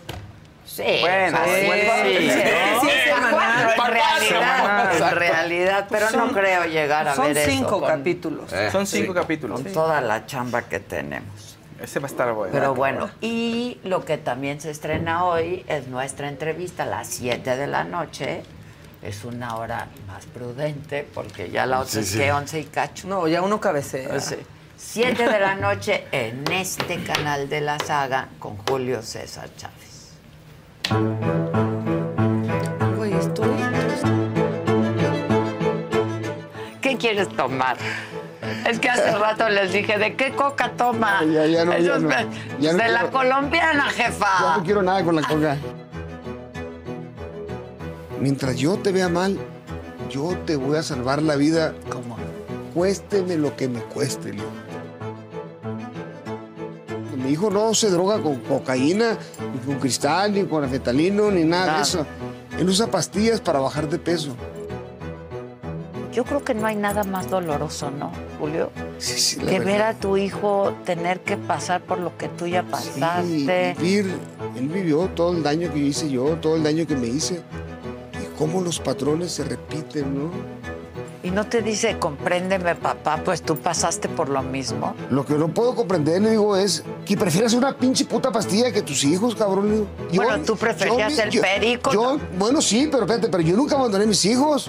Yo, por más drogado que estaba, yo siempre buscaba a mis hijos. Yo iba a su casa y le tumbaba la puerta, ¿me entiendes? Y llegaba la patrulla y le decía, chinguen a su madre, hijo de la chingada. Le decía yo, a ver, hijo, ¿con quién se quiere estar? ¿Con su mamá o conmigo? Contigo, papá. Ya ven, hijo de su puta madre, ahora me tienen que matar. Si me lo quieren quitar, cabrones. Y Omar, bien, ¿verdad? Entonces, ese cabrón tiene un problema de... ¿Te has sentido culpable en algún momento de lo que les ha... Son adicciones finalmente, de lo que les ha pasado. Fíjate, Adela, que, que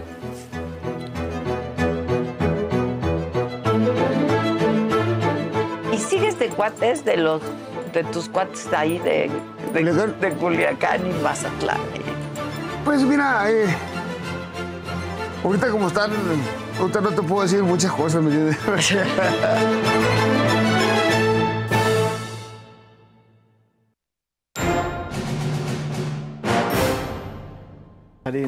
¿Sí? Ota, no, de veras. Me tienen harta. ¿Qué onda traen ustedes dos? Somos, somos besties ya. Ya somos Sí, besties. somos super besties. Un día me iban a invitar a comer y que me dejan plantar. No, no recibí Sí, Sí, está bien, No recibí las coordenadas. No, no, Oye, ¿Cómo, pero- te, cómo te explico? Pero, pero aprovechando que tengo a Casarín enfrente y no puedo dejar de hacer comentario, ¿cómo viste la fusión del golf? Me parece que es lo mejor que tenía que haber hecho la PGA porque estaba perdiendo a todos los golfistas y además estaban tratando de buscar que la, la veo con una cara. No, pero acaben, acaben. no, por favor, no, no, se aprende algo nuevo. Esto es un tema muy importante. Sí. Se aprende algo nuevo. para ustedes dos. No, no, no. No, no, para muy importante porque- del golf. No sé si estás Mi gente, ¿cómo están? Yo soy Nicola Porchela y quiero invitarlos a que escuches mi nuevo podcast Sin Calzones, en el que con mi amigo Agustín Fernández y nuestros increíbles invitados hablamos de la vida, la fiesta y nuestras mejores anécdotas. Y obviamente todos los detalles que no contamos en ningún otro lugar, solo lo van a tener acá en Sin Calzones. Ven a escucharnos como más nos gusta estar sin calzones. Ustedes ya saben que nos gusta andar sin calzones por todos lados y a ustedes les gusta vernos sin calzones. Esto todos los jueves en cualquier plataforma donde escuches podcast y en YouTube. este, familiarizada con el término sports washing. No, bueno, sí. Y con el pink washing y todos Y los el washing purple que washing todos los- Sí, washing. sí, rainbow sí, washing. O sea, la gente estaba eh, rápido antes de que para que terminen de dar Para eso. contexto. Ajá. La PGA decidió que no iba a permitir que los golfistas jugaran en la Live Series que tenía que ver con Arabia por pues los delitos que hay contra humanidad, por los derechos, Derechos humanos, humanos. y por muchas otras cosas. Unas cuantas violaciones ¿No? de derechos humanos. Y al mismo Y al mismo tiempo decían, a ver, tú dices eso, pero nuestro gobierno, hablando de la PGA y Estados Unidos, hace negocios con Arabia. Claro, claro. Entonces, ¿dónde está la balanza? Sí, o sea, no, no es la misma métrica. Exacto.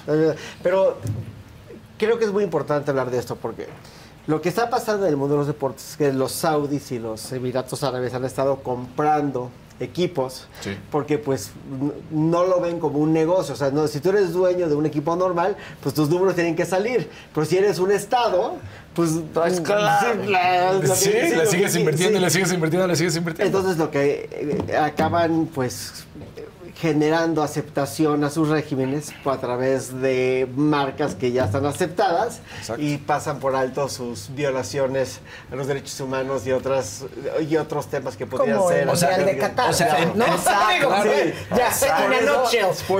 O sea, en menos de un año, en menos de un año, la Live Series había invertido 2 mil millones de dólares. Estamos hablando de golf, no más. En bolsas garantizadas, Ajá. en premios garantizados. 2 mil millones de dólares. O sea, es- eso, no, eso no lo hace ni la PGA. o sea, ah, ¿estás de claro. No se querían los golfistas empezaron a decir, no, pues me voy para allá. Porque nunca se imaginó el PJ que se iban a ir los golfistas del nivel que se fueron a la Los de renombre. Ajá, los más importantes. Se fueron de los más picudos. Mm. Entonces ahora, hoy de repente sale esta noticia que Con es eso no, que no sigo el golf, de repente Sí. veía unas casas y yo decía, no, Pero pues, la no hemos pasaron dicho 30 años, no Casarín hace un rato, hay que ver el programa. Es que estábamos haciendo... Ahora, Pues a Casarín que tanto lo quieres, también. Te- ahí te va. Y así no quieres a nosotros. No, no, no, Casarín. Ahora ahí te va el debate que se va a dar también. señor. Porque, por ejemplo, un Rory McIlroy, que se decidió quedar con la PGA, se viene esta fusión y dice, oye, yo me quedé con ustedes. Yo les Oigan, fui. go get a room. Neta. Sí, neta, Get está a escuchando. room. Oye, perdimos el programa de golf. por el. Está escuchando el programa de golf. Yeah. El programa de golf que sería un hit, dice. Claro, claro. Bien, bien. Y se llamaría así, le ponen swingers. A propósito de lo bien que se lleva. El swing. Pero está muy interesante. El swing. O algo así Es- como In Bed with Casarín. In Bed with Casarín. Es una cosa. De esas Pero si ya hablamos de sugestivas. nuestros temas. Sí. Si quieren. Si Pero quieren. No dejes que te No, interrumpamos. está bien. Bueno, ya hablaremos después. Pero bueno, muy interesante. Exactamente, sí. Muy bien. Elecciones. Elecciones. Pero tú ibas a preguntar algo. ¿De qué piensas? Yo solo este programa. Sí, sí, o sea, O sea, como de qué Adela. quieren ¿Qué- qué- hablar. ¿Qué sigue? ¿Qué sigue? No, bueno, ya te conste que cumplí. Ya Aquí está la biblioteca. Miren, miren, Sobre todo porque lectura. todas mujeres, puras Mujeres. autoras, puras autoras, grandes Literatura autoras. de mujeres. Literatura de mujeres. Para todo público, Para no es exclusiva. De hecho, público. sirve, leanla, ac- acérquense a la O sea, narrativa. es solamente ¿no? a la de prosa. mujeres, Solamente escrita de por mujeres. Grandes todas ellas. ¿no? Grandes. Grandes. Eh, si tienes que empezar por uno, dependiendo de tu humor, pero creo que a lo mejor con las vigilantes Las del vigilantes, sí. Yo empezaría por ahí. Y bueno, Bueno, el acontecimiento sí, es, muy duro, pero en una sentada. Y está breve. Está Es- breve. está breve. es breve, breve. Bueno. Pero bueno, como decía Ilan, eh, pues ahora sí que el tema obliga sin tener, querernos convertir en los opinólogos del momento sobre el postproceso Que electoral. ya muchos y- ha dicho. Que ya, Ya muchos ha muchos ha dicho con la misma versión de siempre, ¿no? Además, creo yo. Sí. Este, sobre, pues, digamos, cómo amanecemos en el postproceso electoral y en la antesala del Crudos. electoral del 24. Crudos. Yo digo que no sorprendidos, ¿no? Eh, No, eso, no. eso es lo primero que habría que. Digo, no sé si algunos creyeron que lo que estaban haciendo. A mí muy enojada, muy, pero muy, Muy enojada que la gente no fuera a votar. Sí, eso es lo más. Sí, es que también, es te voy a decir, es una manera de hacer política. O sea, yo, yo entiendo que el abs- abstencionismo tiene, y, y mira que yo también, incluso va pensando en temas mucho de feminismo y activismo, cuando entiendes de dónde vienes para Sí, llegar a tener claro, derecho al voto, pero- en términos generales dices, pues lo tienes que hacer valer sí o sí. Claro. ¿No? Incluso si vas y dices, ninguna opción me representa y anulas tu voto, o sea, como en un acto de responsabilidad ciudadana, sí. Pero la verdad es que también el abstencionismo, y, y creo que a lo mejor habría que hablar un poco ahí con temas de, de cómo se cruza por clase y luego las, las encuestas son muy interesantes para eso, también tiene que ver con la falta de opciones. Claro. ¿no? Eh, o sea, justo iba a empezar a escribir un artículo que, que no he llegado a nada, pero yo va, iba a poner así como O sea, la oposición, entiendo, ¿cómo le hacemos más allá de todos contra hay. Morena? Lo Es que- entiendo, pero es lo es que lo que hay. hay, pero, Pero ¿no? es que históricamente las elecciones en este país eran una elección entre herpes, sífilis y gonorrea. Ahora son una elección entre herpes y sífilis, ¿no? Y mínimo, y entonces por eso la gente no sale a votar, ¿no? Es y además están junto con pegado. Claro, y siempre podías preferir la gonorrea. Por lo menos tenías esa tratamiento más claro. Claro. Pero yo, lo, lo decíamos ayer, Claudia y yo, es, eh, mi impresión es que el Estado de México es una entidad confundida con su pasado, apática en su presente y aterrorizada en su futuro. Si no salen a votar es porque hemos acabado de perder la confianza en todas las instituciones. Es decir, la gente siente que no puede confiar en la policía, en la judicatura, en los políticos, que ya nada sirve. Y una gran parte de eso es, yo creo que la retórica del presidente, que ha dicho que las instituciones son perversas, ¿no? Porque aunque la aprobación del presidente, inclusive en Coahuila, el presidente tiene una aprobación altísima, aunque hay un rechazo a su partido, lo que vemos es que él tiene una macro aceptación, pero las institucio- instituciones tienen una pésima aceptación. Entonces, ¿para qué voy a ir a votar si estoy votando por mi verdugo?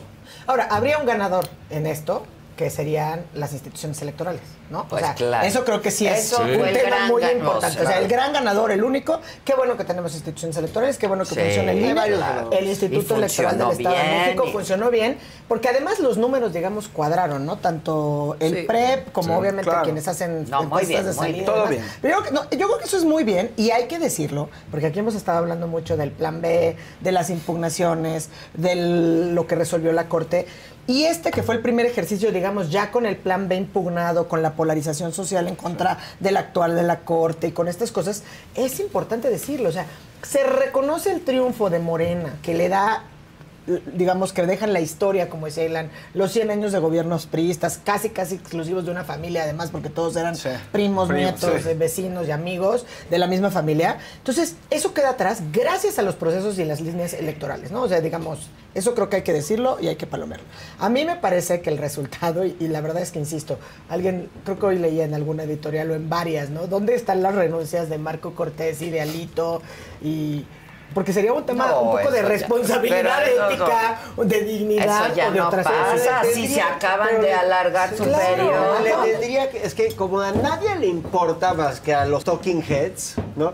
Nos importa a nosotros, pero a la raza Pero es que no entienden, ellos no, entienden que por eso se traduce en aba- abstencionismo y Que en son apatía. piques, exacto. ¿Me explico? O sea, porque al final sí todo se va a decidir en esta En cuestión unos cu- acuerdos cupular. de unos Tienes una oposición diciendo que están escuchando a la ciudadanía, pero las cartas que te presentan tienen todo menos la ciudadanía. Sí. Tienen todo menos ser Sí, una sí, carta distinta.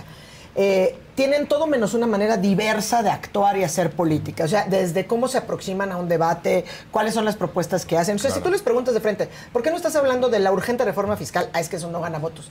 ¿Y por qué no le apostamos a otro tipo de ciudadanía? A lo mejor hay un porcentaje enorme de abstencionistas que les llamaría justo la atención que empezáramos a hablar de distribución de la riqueza, Claro. de recaudación de otras maneras, no sé.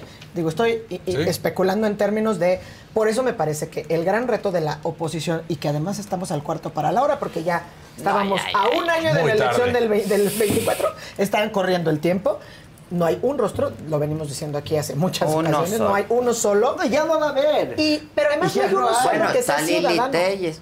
Es que pero- cuando Sí, se empieza a ser pero- real, pero- pero es cuando dices es estamos que en el hoy. O sea, perdón. late. pero Demasiado. es Ya demasiado no tarde. importa porque es demasiado tarde. No, no, no. No, pero yo creo que no es demasiado no tarde, es porque lo que tenemos que corregir O sea, en hay términos de hay rumbo- menos tiempo, pero hay tiempo. Es que tenemos que corregir en términos Pero de- si no, si nada más va a ser el acuerdo Yo- entre exacto, Alito, sí. Marco y. Y además, siempre Chucho. pensando en la presidencia, estamos perdidos. La presidencia, yo sinceramente creo que la oposición debería entender que, Que ya está la perdida. Está perdida. Hay que ir está al perdida, hay que ir al Congreso. Congreso. Claro. Y la única manera de ir al Congreso es construir bases y permitir que entre efectivamente la ciudadanía. Y por eso los partidos no han soltado sus, sus su coto de poder. Porque sí, cuando de repente se sublevan o, o sale, no sé, alguna, alguna persona tan talentosa como Dulce María Sauri y dice, bueno, a ver, vamos a hacer algo y el otro da un manotazo y dice, no van a entrar a la pluri. Híjole, no es lo que están diciendo. Pero podrían entrar otras personas a las pluris que efectivamente te garanticen. Porque si yo llego y te digo a ti o a ti, quiero un representante ciudadano, pero entrale a hacer campaña cuando no Claro. tienes nada de posibilidad para ganar, esa no es la manera de ciudadanizar la política. La ciudadanización de la Por política es son- garantizarles los espacios. Por eso tiene que haber pluris. Y por eso tiene que haber pluris. Es como las cuotas. Exacto. Y quienes que no tendrían que hubiera, estar en las pero pluris funciona. tendrían que ser los, las y los ciudadanos que se van a atrever a entrar a la política para que todos aquellos que ya llevan años jugando, eso sí, salgan a ganar por representación, ¿no? Por su mayoría y demás. Que ya se conocen. Pero lo- que ya se conocen, que ya tienen una base, que ya tienen una plataforma, es decir, una serie de cosas. Pero a mí me parece que es el Congreso y el Congreso, y ahí sí hay que escucharlo bien, es el Congreso, no puede ser ni siquiera que tengan mayoría simple. O sea, necesitamos un Congreso plural, sí o sí, porque si no, el costo ¿quién de lo va a seguir aprobando ¿Cómo lo van a operar? reformas inconstitucionales eleva la destrucción. Pues, a de la eso- eso es sumamente no peligroso, entienden, pero- que no han sí. entendido. Pues es que si no lo seguimos diciendo, porque los escuchas hablar y tienen nula autocrítica. Claro, No, no no, saben nula. nada. No, hombre, es que los oyes y dices, los números nos favorecen, ya perdió tantos Sí. puntos. Espera- espérate, sigues perdiendo y no entiendes Sí, dónde estás. sí, A ver, ganadores y perdedores. Yo creo que de todos los perdedores, el gran perdedor es Alfredo del Mazo. Su legado está para siempre del basurero. Se va a pasar a la historia como un traidor, un este entre Aunque no lo haya sido, ¿eh? Pues, no eh, lo sé, sí, no no, preocupa sabe. su imagen, su imagen. Exacto. Es su- yo creo que Alejandra del Moral tuvo un, un final muy digno. Yo Muy creo que digno. le Yo creo que tuvo un buen desempeño. A pesar de la marca, a pesar de todo. La falta de apoyo que parecería, a pesar de todo, yo creo que ella tuvo un momento de, mu- de mucha integridad y de mucha decencia de decir, perdí, ¿no? Y, este, y le deseo lo mejor a Delfina para por el Estado de México. Eso me parece, me parece genial. Creo que otro gran ganador es Marcelo Ebrard. Porque el aprendizaje de Coahuila es que Morena, cuando no está unido, fracasa. Que los enemigos están en casa. Y el mensaje, ¿no, ¿no lo crees? O sea, claro que el mensaje, pero no fue de Coahuila, fue del presidente el día de ayer. Sí, sí, fue O hace tres horas. o sea, exacto. Sí. Ayer que se reunió con todos, les dijo, a ver, aquí hay- unidad, ¿no? Y como decía Luis Carlos Ugalde, que estuvo aquí hace un rato, este... Aquí no hay, no hay resentidos que se van porque son traidores, Son y si son traidores pues ya no les sirve. Y eres traidor al aparato. Al- Sí, claro. porque sí es, ahora sí que A la un mecanismo. transformación, a la Sí. transformación. Un mecanismo. Sí. también. Pues ¿quién, ¿quién se quiere ir para allá?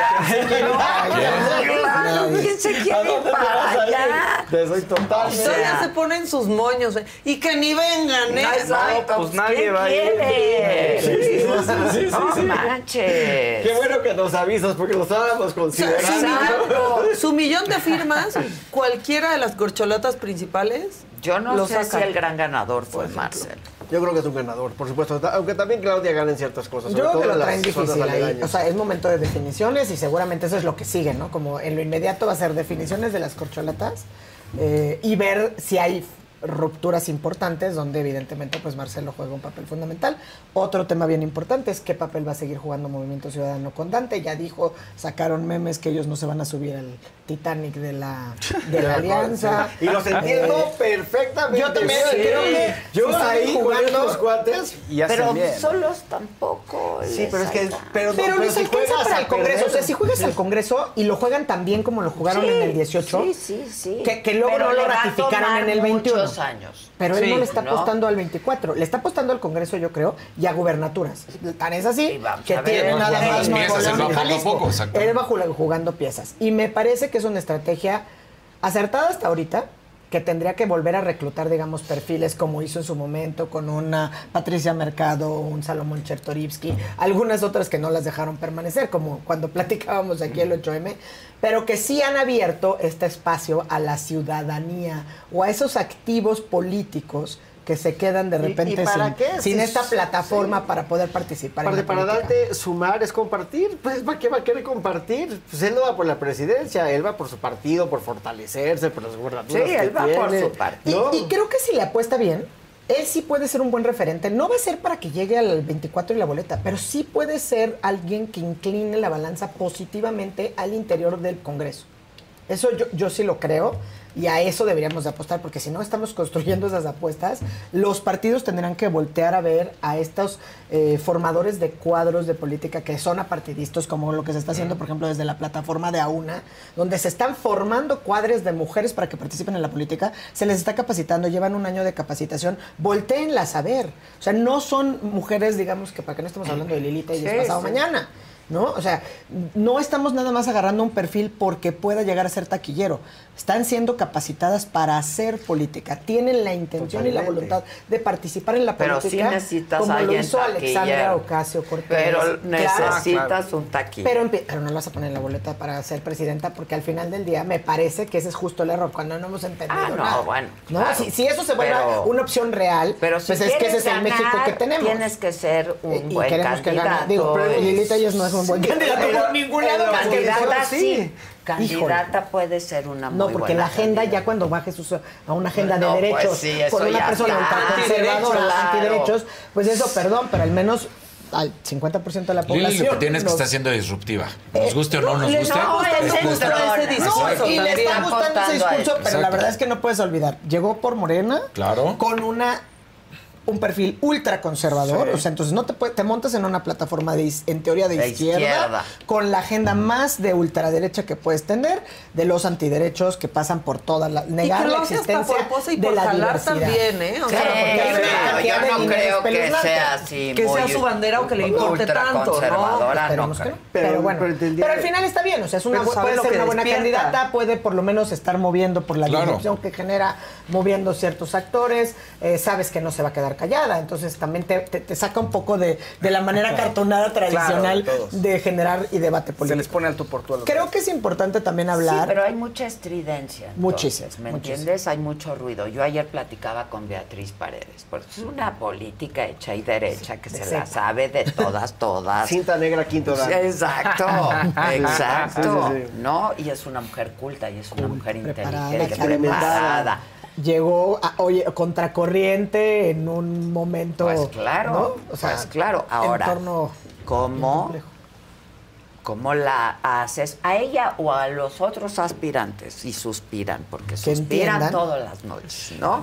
Que, ¿cómo conectas? A ver, es que hay algo muy cierto. O sea, eh, la marca del PRI estaba condenada a fracasar y quien no lo quiso ver, que por eso insisto, en la oposición, como sigue sin ver, no alcanzan a ver que eso estaba. Está bien, se acabó la marca del PRI. Refundar algo que ya está muerto, quizás es equivocado. Una estrategia puede ser, aunque tengas buenos perfiles como Dulce María Sauri, Beatriz, ¿no? porque hay, hay buenos perfiles Claro, que, sí, que claro. saben hacer política, que son, porque sí los necesitas para formar cuadros. Pues o sea, no puedes venir a inventar Claro. cómo se hace, porque es un monstruo. Nada más pensar en el Estado de México. Pues sí. ¿no? Digo, no es lo mismo Estado de México que Coahuila, con todas las composiciones y las problemáticas que tienen cada una de estas entidades, ¿no? Pero, pero sí me parece que, que tendríamos que estar pensando qué pasa más allá de eso. O sea, es decir, el, abstencionismo, por eso yo decía, no tiene un solo, es, es un tema de desencanto, no es un solo destinatario. Y por otro lado tienes un aparato de Morena que es sumamente eficiente, tan eficiente que con un candidato tan poco atractivo como Delfina, la gente sigue inspirada, sigue saliendo y sigue moviendo. No, no fue, no estuvieron inspirados y nadie salió a votar. No. Y Delfina. El aparato, hablo del Ah, el aparato, aparato. hablo del Pues, aparato. Pues, pues porque No, el aparato funciona. funciona. Era previsible, aunque y ellos no lo fue dijeran. una estrategia. Y ¿no? fue una estrategia porque además era equivocada por donde la veías. O sea, Delfina se quedó a nada de ganar la elección pasada, ¿no? Podríamos decir por un dedito, por una nariz, o sea, estuvo a nada de llegar. Y quieres ganarle a esa candidata con todo lo que hemos dicho que también, pues ni modo, eso habla de la realpolitik de nuestro país, que si tienes sentencias con Realpolitik. Sí, es la realpolitik. La montas a una candidata que, como dices, lo hizo muy bien en Sierra L de Moral. Yo creo que incluso como cerró y el discurso que dio. Nadie es de se imaginaba que Ale y iba a conseguir los puntos y los votos que, Que consiguió. consiguió. Esa es Y Decían, ¿eh? son dos dígitos y pues no fueron. Pues no, no. No, exacto. Y a pesar de la Y marca. a pesar, y la montaron en una marca. Pero ese es el problema, exacto, a pesar de la marca. Entonces, la candidata a pesar de la marca, que a lo mejor esa sí es una. Pero eso no puede ser suficiente para que la oposición crea que lo que está haciendo está bien. ¿Me explico? La alianza. Y cuando oposición, digo a todos estos que se montan en la alianza, que aparecen muchas marcas, pero todos son los mismos, unidos, sí por México, fuerza, va por México. Sí, pues son y todos Sí, puro lugar común. Sí, son Sí. los lugares De comunes. nombre. Sí. Pero además, bu- bueno, porque quieren venderte la idea de que estás salvando a México, que ya vimos que eso no va, No va a funcionar. No porque además, funciona. no, mer- mercadeo, yo no me dedico a eso, pero no transita con la transformación. O sea, No, no, va no, por no. México. Yo quiero transformar el México que conocemos. Entonces ya, Sí, la no. transformación ya pegó. Exacto. ¿Qué? Ya no ¿Por qué no encuentras por- otro eslogan contra la transformación que no sea México? Porque es va por México, sí, por México, todos con México, Sí. México y la fuerza de México y unidos. Sería Une, mejor- unidos, únete, Sí. basta. Pero bueno, no Sí, que en serio. Se- Sería mejor decir somos menos malos. Ahí es donde yo digo, porque además no nos dan agenda. Ok, Ale lo logró. Pero hicieron el ejercicio, ¿se acuerdan que aquí platicamos, no? Había un Sí. ejercicio donde De votabas voto el ciego. votando por Delfina, voto tú lo ciego. dijiste. Tres veces por Delfina. O sea, hice el ejercicio tres O sea, sí veces en trataste, diversos sí momentos. trataste de verdad de tres que te veces por. Delfina. Eso también nos arroja cosas importantes, porque ser oposición y cuando entiendes oposición de todo lo que diga Morena está mal, yo contra Morena, Eso ya entonces no es oposición, No eso. ganas, el abstencionismo ahí se Claro, queda, porque claro. esa estridencia te polariza, ¿no? Entonces, ¿con qué agenda? A ver, yo soy oposición, yo creo en México, creo en sí por México, pero ¿qué agenda traigo? ¿Qué liderazgos creíbles estoy presentándole a la ciudadanía? Liderazgos creíbles, o sea, las dos cosas son muy complicadas. No hay liderazgos y, Y mucho no menos, menos creíbles. creíbles. Entonces, estamos tarde, tardísimo. Hay que encontrar muchos de esos liderazgos creíbles para ponerlos a actuar en la política real en el Congreso de la Unión. Gente que sepa, que esté dispuesta a arrastrar el lápiz, que traiga agenda, que traigan la agenda que pueda verdaderamente cumplir con esa transformación que nos prometieron a partir de un diagnóstico que es real y que sigue siendo real en este momento. Porque el diagnóstico que hizo Pero- Andrés pero Manuel son- en 12 o no sé cuántos años de campaña es real y sigue siendo Claro, vigente. sí. O sea, él nos quedó a deber. Sí, sí. Es lo que te iba a Por decir. eso sigue atrayendo, por eso sigue atrayendo ese 60% de aprobación al que dice Ilan Sí. en, en Coahuila.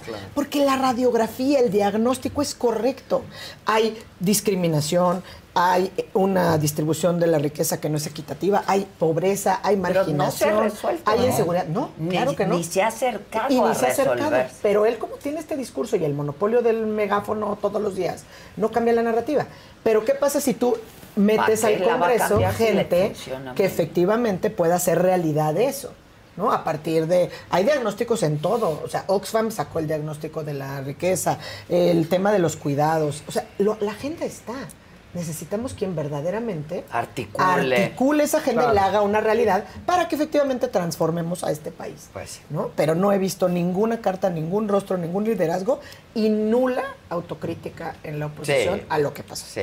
Y algo que también hay que decir, llegó la primera gobernadora al Estado de México, Sí. que es algo que hay que mencionar y hay que exigirle, digo, si bien Delfina en su vida se ha- ni ha dicho que es feminista, No. ni ha dicho que trae una agenda No, no, pero feminista, el problema más serio menos, es pero el problema más serio tiene dos alertas de o violencia sea, de género. no manchen.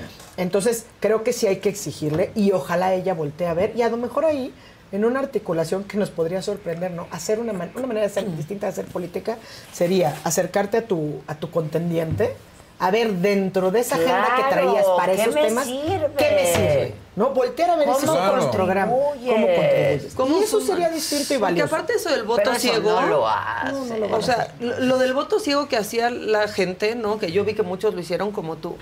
Ahí es cuando se enteraban de las propuestas de las candidatas, porque si no te metías a ver en una plataforma qué estaban No, no, proponiendo, bueno, esos debates. la verdad No no, te te enterabas. enterabas. Votan con la víscera, votamos Sí. con la víscera porque siempre es filia y fobia. Y ellas no las la comunicaban, claramente. No, La verdad. los- como dicen ¿Qué? los no demás. las comunicaban No, no. claramente. No. O sea, se le iba, a ti, Delfina, te dicen qué hacer. Y tú ya estuviste no sé qué. O sea, nada más era una echadera a lo tonto. Otra Sí, pero ni siquiera con seriedad, con No, claridad, con tonto. una, ¿no? Que, que tampoco nos sorprende, pero en los exit polls se ve claramente el éxito de los programas sociales. ¿no? O sea, Ah, cuando claro, ves claro. eh, los hombres mayores de 60, pues por quién votaron, o sea, Claro, ese tipo claro. de cosas. Son los que más fueron a votar. Ahora, pero tampoco es sorpresa. Esa es la Es- maquinaria. así se hace, Ahí sí. está, Pero ha así se ha hecho hace mucho ¿no? tiempo. Pero Sí. ellos llegaron a hacer el cambio. Sí. ¿Me explico? No, es que eso yo, yo estoy Eso de es acuerdo. lo único que... Pero el problema pues, es, que... él nos queda de ver, sin duda. No somos los mismos. No sí. somos los mismos, no hay transformación de nada, no. Pero del otro lado, ¿qué te, qué- qué Nada. te están ofreciendo? Nada, tampoco. Nadie te está ofreciendo nada. Y entonces, a lo mejor, nosotros por convicción dices, yo tengo que cambiar porque esta, la transformación no está llegando, voy a mejor, el menos malo, como dice Ilan, entre sífilis y gonorrea, pues voy a escoger por acá. Está bien. Siempre. Pero, pero si esa base de población, pues la que está el desencanto, que no tienes destinatario, ¿cómo llevas a los jóvenes a votar? Que además, precisamente por jóvenes, no es que sean ignorantes, pero desconocen la historia del PRI, ¿no? Entonces, venimos quejándonos de 80 años, pues casi, casi es, pues dale chance, ¿no? Claro. Lleva 6 años. Pues Nosotros claro. creo en 80, de verdad, o sea, no Sí, estoy diciendo sí. que esté bien, Pues de la pero manera lleva 6 más años. simple. 12 en campaña, pero lleva 6 gobernando. Sí. En 6 años puedes transformar al país. Él lo prometió. Él dijo que en 10 minutos se corregía la corrupción. Todos todo. arreglan sus cosas ¿No? en minutos. Pero, pe- pero igual dijo Fox con lo de Con los Chiapas. 10 minutos, yo en 10 minutos lo Es su medida de tiempo. Sí, y puede ser que hay muchos mensajes contradictorios, pero al final del día, de lo que siempre habla el presidente es de una visión de México donde los pobres van primero. Y ese mensaje no se ha variado y ese mensaje creo que le ha dado muchos votos. Claro, y no es real. Y no Pues es real, hay pero espérate. hay contradicciones, Pero ¿qué ha dicho la oposición? Lo que acabas de decir me parece clave. Clave. No, no ha cambiado la realidad. Pero el mensaje le llegó. Le llegó Claro. a los pobres de nuestro país que A además que le reciben debemos, un- les debemos muchísimo. Entonces, ¿qué le está diciendo la oposición a ellos? ¿Qué le está hablando? Está hablando de Estado de Derecho, de institucionalidad democrática. Sí. Abstractos o no O abstractos. sea, ¿De verdad Sí. estamos Sí. hablando de eso? ¿Por qué no? Porque ninguno se arremanga. Porque además lo están arreglando en una casa en las lomas o en una casa Sí. con nula realidad de país. Nuestro presidente recorrió el país tres veces. Fue a todos los municipios. Lo vieron, los abrazó, se sentó a, com- a comer tlayudas, a tomar te- tepache, Es a tomar de un pulso. ellos. Es Sí, uno sí, de sí. ellos. Es uno de Sí, ellos. no va a haber un Champagne Revolution Estos en, en ese el beco. país. No va a haber. Haciendo Pues sí. cuentas de más 2 Sí, menos sí, 3 no. por 5. Si Dante dice ya que te sí, ya el tenemos su 5%. Claro. Y desde ahí están consiguiendo. No, entonces ese mensaje que dijo Ilan, ese es el más poderoso. Se dijo, por el bien de México, Primero primero, los, pobres. Que es cierto. ¿eh? Entonces, él sí habló del México desde ese momento. Por el bien de México, primero los pobres. Y ya, nos vino a hablar de la cuarta El transformación es- después. ajá. El problema es que eso no es una realidad. No, pero le sigue hablando la historia y eso Pero- es lo importante. O sea, él al hablar de la historia, le habla a su base. Y él se ve en esta visión de una congruencia que está, digo, en ciertos momentos plagado de incongruencias. Pero este mensaje siempre es muy sólido y muy consistente. Y eso le da todo. Eso le da todo el movimiento y le da mucho a la gente que cree en él. Porque sí hay un fanatismo a su alrededor, que lo seguimos viendo a... Es un líder nato, es un líder carismático, no hay ningún líder como él y no han encontrado alguien que se le asome a tener un intento de liderazgo desde el otro Y es el lado. único que realmente es mesiánico porque es el único que habla de salvar y transformar ese país constantemente. Constantemente. Mi gente, ¿cómo están? Yo soy Nicola Porchela y quiero invitarlos a que escuches mi nuevo podcast Sin Calzones, en el que con mi amigo Agustín Fernández y nuestros increíbles invitados hablamos de la vida, la fiesta y nuestras mejores anécdotas. Y obviamente todos los detalles que no contamos en ningún otro lugar, solo lo van a tener acá en Sin Calzones. Ven a escucharnos como más nos gusta estar sin calzones. Ustedes ya saben que nos gusta andar sin calzones por todos lados y a ustedes les gusta vernos sin calzones. Esto todos los jueves en cualquier plataforma donde escuches podcast y en YouTube. Eso es muy importante. Sí. Entonces, ¿cómo vas a cambiar esa narrativa? No diciendo, no haciendo evidente las falacias, pero además tenemos ejemplos de en otros lados, o sea, en otras latitudes, ¿no? O sea, con datos duros, las mentiras de Trump. de todas maneras tiene una base Claro, importante. claro. Importante. No, pues sí, muy- muy importante. No la contabilicen No las es Oye, no ha transformado el país. Tienes que tener un, un discurso que le llegue a la gente, que la toque. Exacto. ¿Cómo le llegas a la, la gente con el tren Maya? Es más, yo oí gente hablar, una vez me invitaron a un panel, y cuando yo oía al representante de la 4T decir, yo le decía, presenta esos datos, o sea, son importantísimos, ¿no? Porque iban a moverse y los pobres y la marginación y esa zona.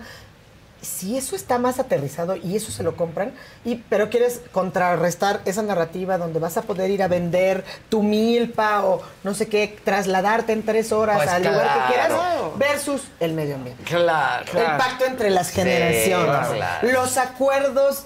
El- de verdad, o sea, sí son muy importantes. Yo no estoy diciendo que no sean importantes, al contrario, tendremos que hacer todo. Sí, pero eso que lo hagan en el defensa. escritorio. Pero eso se hace en el escritorio. En el escritorio. territorio es otra cosa. Y acusar El a un político de ser corrupto no cambia Es una nada. no nada. cambia Ya nada. no, eso ya lo trae Sí. el presidente, hombre, No ya. nada, es una definición. Y la en verdad- este país no pasa nada. Como no hay rostros nuevos, liderazgos creíbles, también ahí acierta el presidente. Porque él se voltea y dice, son los mismos de siempre. Claro. Y le contesta ¿Y sí? Santiago Krill, no, no somos los mismos de siempre. No, perdone, no es my case. Pueden ser O grandes sea. políticos y tener grandes visiones de Estado, pero entonces, ¿qué narrativa es real? O sea, para un ciudadano de a pie. ¿El presidente diciendo que son los mismos de siempre? ¿O los Santiago mismos de siempre? que Diciendo que no son los mismos de siempre. Claro. De verdad, o sea, si se sientan y quien contesta son El mundo Margarita. Zavala, Sí, Santiago Krill, pero es que hemos visto por años todas las generaciones, todas Yo las sé que tú generaciones. sabes que tú sabes que yo sé. Exacto, ya.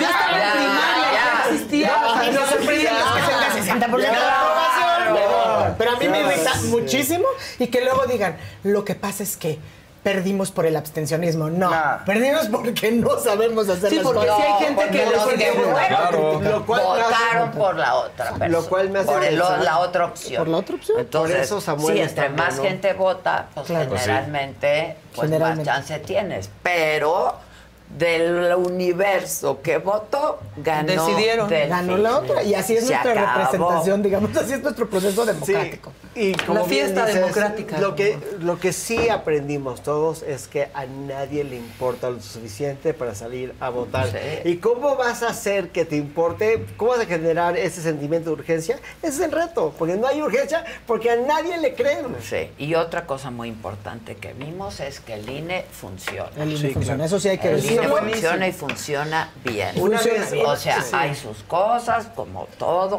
es perfectible. Andrés Manuel, ahí te hablan. No, eso sí es muy Pues importante, sí. hay que decirlo. Está garantizado, vean los datos. Claro. La jornada se instaló pues sin Todas ningún tipo de las contratiempos. Se instalaron todas las casillas. Había representantes. Eh, había representantes de todos los partidos. La verdad. Eh, Mucho se ha dicho del presupuesto, ¿no? Porque yo creo que eso es un análisis. Y lo hicieron con el presupuesto que tenían, ¿eh? Ahora Sí. con un presupuesto menor, que Menor. saben qué va a pasar. Sí, que, Claro. que ahí sí van a venir importantes recortes y por eso también hay que pensar en, volviendo a decir, ¿no? La Corte va a llegar al, al boleto electoral y el primer, pues, Claro. gancho al hígado es el recorte presupuestal, Claro. ¿no? Porque es un aparato enorme para que el Poder Judicial Federal actúe con todas sus atribuciones y competencias en toda la República y pues va a venir un. Yo por eso le tengo tanta fe a la inteligencia ya artificial. no puede ser tan eficiente. no puede ser tan eficiente. Claro. Pues sí. O no puedes pedir que te resuelvan un asunto En tanto tiempo si no tienes, ¿no? claro. Pero es un poco, la verdad, a mí me encantó como lo dijiste, ¿eh? O sea, no podemos seguir hablando. Hay cosas que son, se resuelven y solamente son para el escrito. Exacto. Las demás, ir al territorio, ir a levantarte las mangas, Claro. a, a- a platicar con la señora, o sea, O de luego verdad. Se arremangan las mangas, pero en el escritorio. O sea, Nomás les gusta poner chaleco capitonado, Sí. manguita. Chaleco capitonado. como la gente Como tiene que ser. entiende. Y entiende cuáles son las dolencias. O sea, a ver, pensando, por ejemplo, en Delfina Gobernadora, ya no importan más salarios rosas, eh, Guindas, policías rosas guindas, no. ¿Por qué no le das seguridad y autonomía a las mujeres con que pongas luminarias Claro. en, en su trayecto? Sí. Eh, seguridad en el transporte. Este tipo de cosas que realmente les generan esta, este empoderamiento, pero a partir de la autonomía y la independencia. Que conectan. ¿No? Que conectan con ellos porque lo ven. Está Pues ahí. claro. Es así de fácil. Está ahí. Es Eh, bien fácil. Escuchaba hace Pero son me estaba acordando donde hace poco que en San Luis Potosí, en no sé qué zona, en una colonia, creo que habían pasado tres o cuatro gobiernos. eh, y pues la queja era que era una zona absolutamente oscura, era como la cueva del lobo, ¿no? Entonces llegó alguien a dirigir recientemente de Morena. No preguntes dónde están las cuentas, la Ah. rendición, dónde salieron los recursos. Pero hay luz. Pero aparecieron los focos. Claro. Entonces, ¿qué es lo que resiente el pueblo? O sea, ¿qué recibe? Y lo decían incluso, pues algunos que estaban haciendo los cuestionamientos de, bueno, Claro. pues, ¿de dónde salieron los recursos? El caso es que hay ¿Cómo lo auditamos? No sé, pero yo ya puedo caminar. Claro. ¿No? Ahora, lo- el, el mundo ideal sería que rindieran Claro, cuentas. rendición de cuentas, transparencia, Pero a la asignación gente efectiva lo que en sus de recursos. necesidades. Bueno, Y las percepciones. Y las Y las percepciones, percepciones. más que las realidades, percepciones realidad. Estas percepciones de, obviamente vemos el abstencionismo y vemos que el que sale es el aparato, que eso le, Sí. eso le sirve por, obviamente al aparato. El aparato es- se ve beneficiado cuando no sale la gente a votar. Pero ¿cómo le van a hacer? Que yo sigo sin entender cómo le van a hacer si, si siguen sin un candidato. ¿Cómo vas a cachar esos votos si la gente no sale a votar? La gente que ya no aguanta al presidente, que no aguanta a Morena, de, de estas clases medias altas que están totalmente Sí, aislados. nada más acuérdate que el- al presidente lo aguanta la- un 60%. Exacto, exacto. Entonces, si el otro 40 no sale a votar. Es que quizá tienes que pensar en algo un poco híbrido lo que están diciendo. O sea, tienes que tener un liderazgo carismático, aunque sepas que no vas a ganar, digamos, la Pero gran. no hay otro Andrés. No, no, no, no hay. Pero construir uno que tenga este discurso, este arrastre, que empiece a levantar. El desparpajo. El desparpajo. El desparpajo. ¿No? Oye, ¿qué agenda traes? Nada, sí, la narrativa es la misma, repetir y repetir y repetir, lo que sea. Con miras a ganar el Congreso. Pero es que además tienes que ganar el Congreso. A un año yo ya estoy aterrada de pensar el Congreso. Porque Andrés Manuel, así como ganó el 18 con The Whole Enchilado, Claro. ¿no? Y dijo, vamos por la, por la por todo el Congreso y por eso aparecía, si ibas al municipio más recóndito en Quintana Roo, te encontrabas la foto del alcalde, el síndico, Claro. el que fuera con el presi- con- con Claro. Andrés Manuel. Sí. Porque por quien estaban votando era por la marca que tenía el sello personal de Andrés Manuel. En este momento va a pasar lo mismo. Ahora sí que el 23, aunque él no vaya a estar ni en la boleta, va a volver Está a estar bañado de por. Andrés. Va a estar recorriendo, va, digo, porque además poco le importan las faltas a la legislación electoral. No, o sea, digamos, eso sí dicho Lo sea tienen de sin paso, cuidado. Que lo también tienen superado. lo- el, el INE le pide, pues Sí, el INE le pide, el INE le ruega, el INE. Pues sí, pero si lo, imagínate, y es que estás en el peor de los mundos, con alguien que no le importa, no me vengan con que la ley es la ley y todas esas cosas. Y el luego que lo sancionas, pues lo único que haces es fortalecerlo. Claro. ¿no? Y lo bueno No es una víctima, no me hablar, dejan hablar, pero me yo Ya les miren. ya ven que me tienen censurado. Claro, sí. Calladito. Calladito. Calladito. Estoy pensando. Pero el pueblo en- sabe. Estoy, estoy acordando de la pueblo sabe, película sí, de la claro. muerte de Stalin. No sé si te si vieron Es la película. Que dice: ¿quién, ¿quién se queda? ¿no? O sea, de todos los que ¿quién se queda? Se va a quedar el más cabrón. Ese es el gran vencedor. El- eh, en la historia tenía entre el grupo que iba a suceder a Stalin estaba el director fundador de la KGB y Khrushchev lo asesinó en un sótano. Y ¿no? ese fue el más cabrón. y ese más cabrón Y fue el que se quedó. Sí. Entonces es muy inter- vienen tiempos muy interesantes. Sí. Y, y- interesantes. y- Interesantes y- y, muy complejos. Y cabrones. Yo diría Y muy, muy cabrones, y muy cabrones. Porque vamos Bueno, de cara a todo. Pues qué padre es su participación. Qué bueno que vinieron. ¿eh? Pero Qué es martes, es martes martes de de metaverso, ¿por qué estaban Sí hablando quedó de bien. golf? Sí, quedó bien. ¿Ven? ¿Ya ven? ¿Ven? ¿Ya ven? Pero ¿qué tal nos callan? ¿Eh? ¿Se das Bueno, cuenta? mejor qué tal va el básquet. Uno a uno, pero ya viene, viene. Pero sean felices. Somos felices. Sean felices en su... Bueno, pues gracias. Su relación Muchas está. gracias. Gracias por mis libros, como Disfrútalo. siempre. Gracias, muchachos. Yo los espero esta noche en punto de las 7. Les recuerdo que nos canceló Marcelo Ebrard. Eh, iba a venir a estar solo con Adela en vivo hoy a las 7 de la noche, pero tenemos una entrevista totota que cancelamos la semana pasada por Marcelo Ebrard, que es la de Julio César Chávez. 7 de la noche por este mismo canal. Los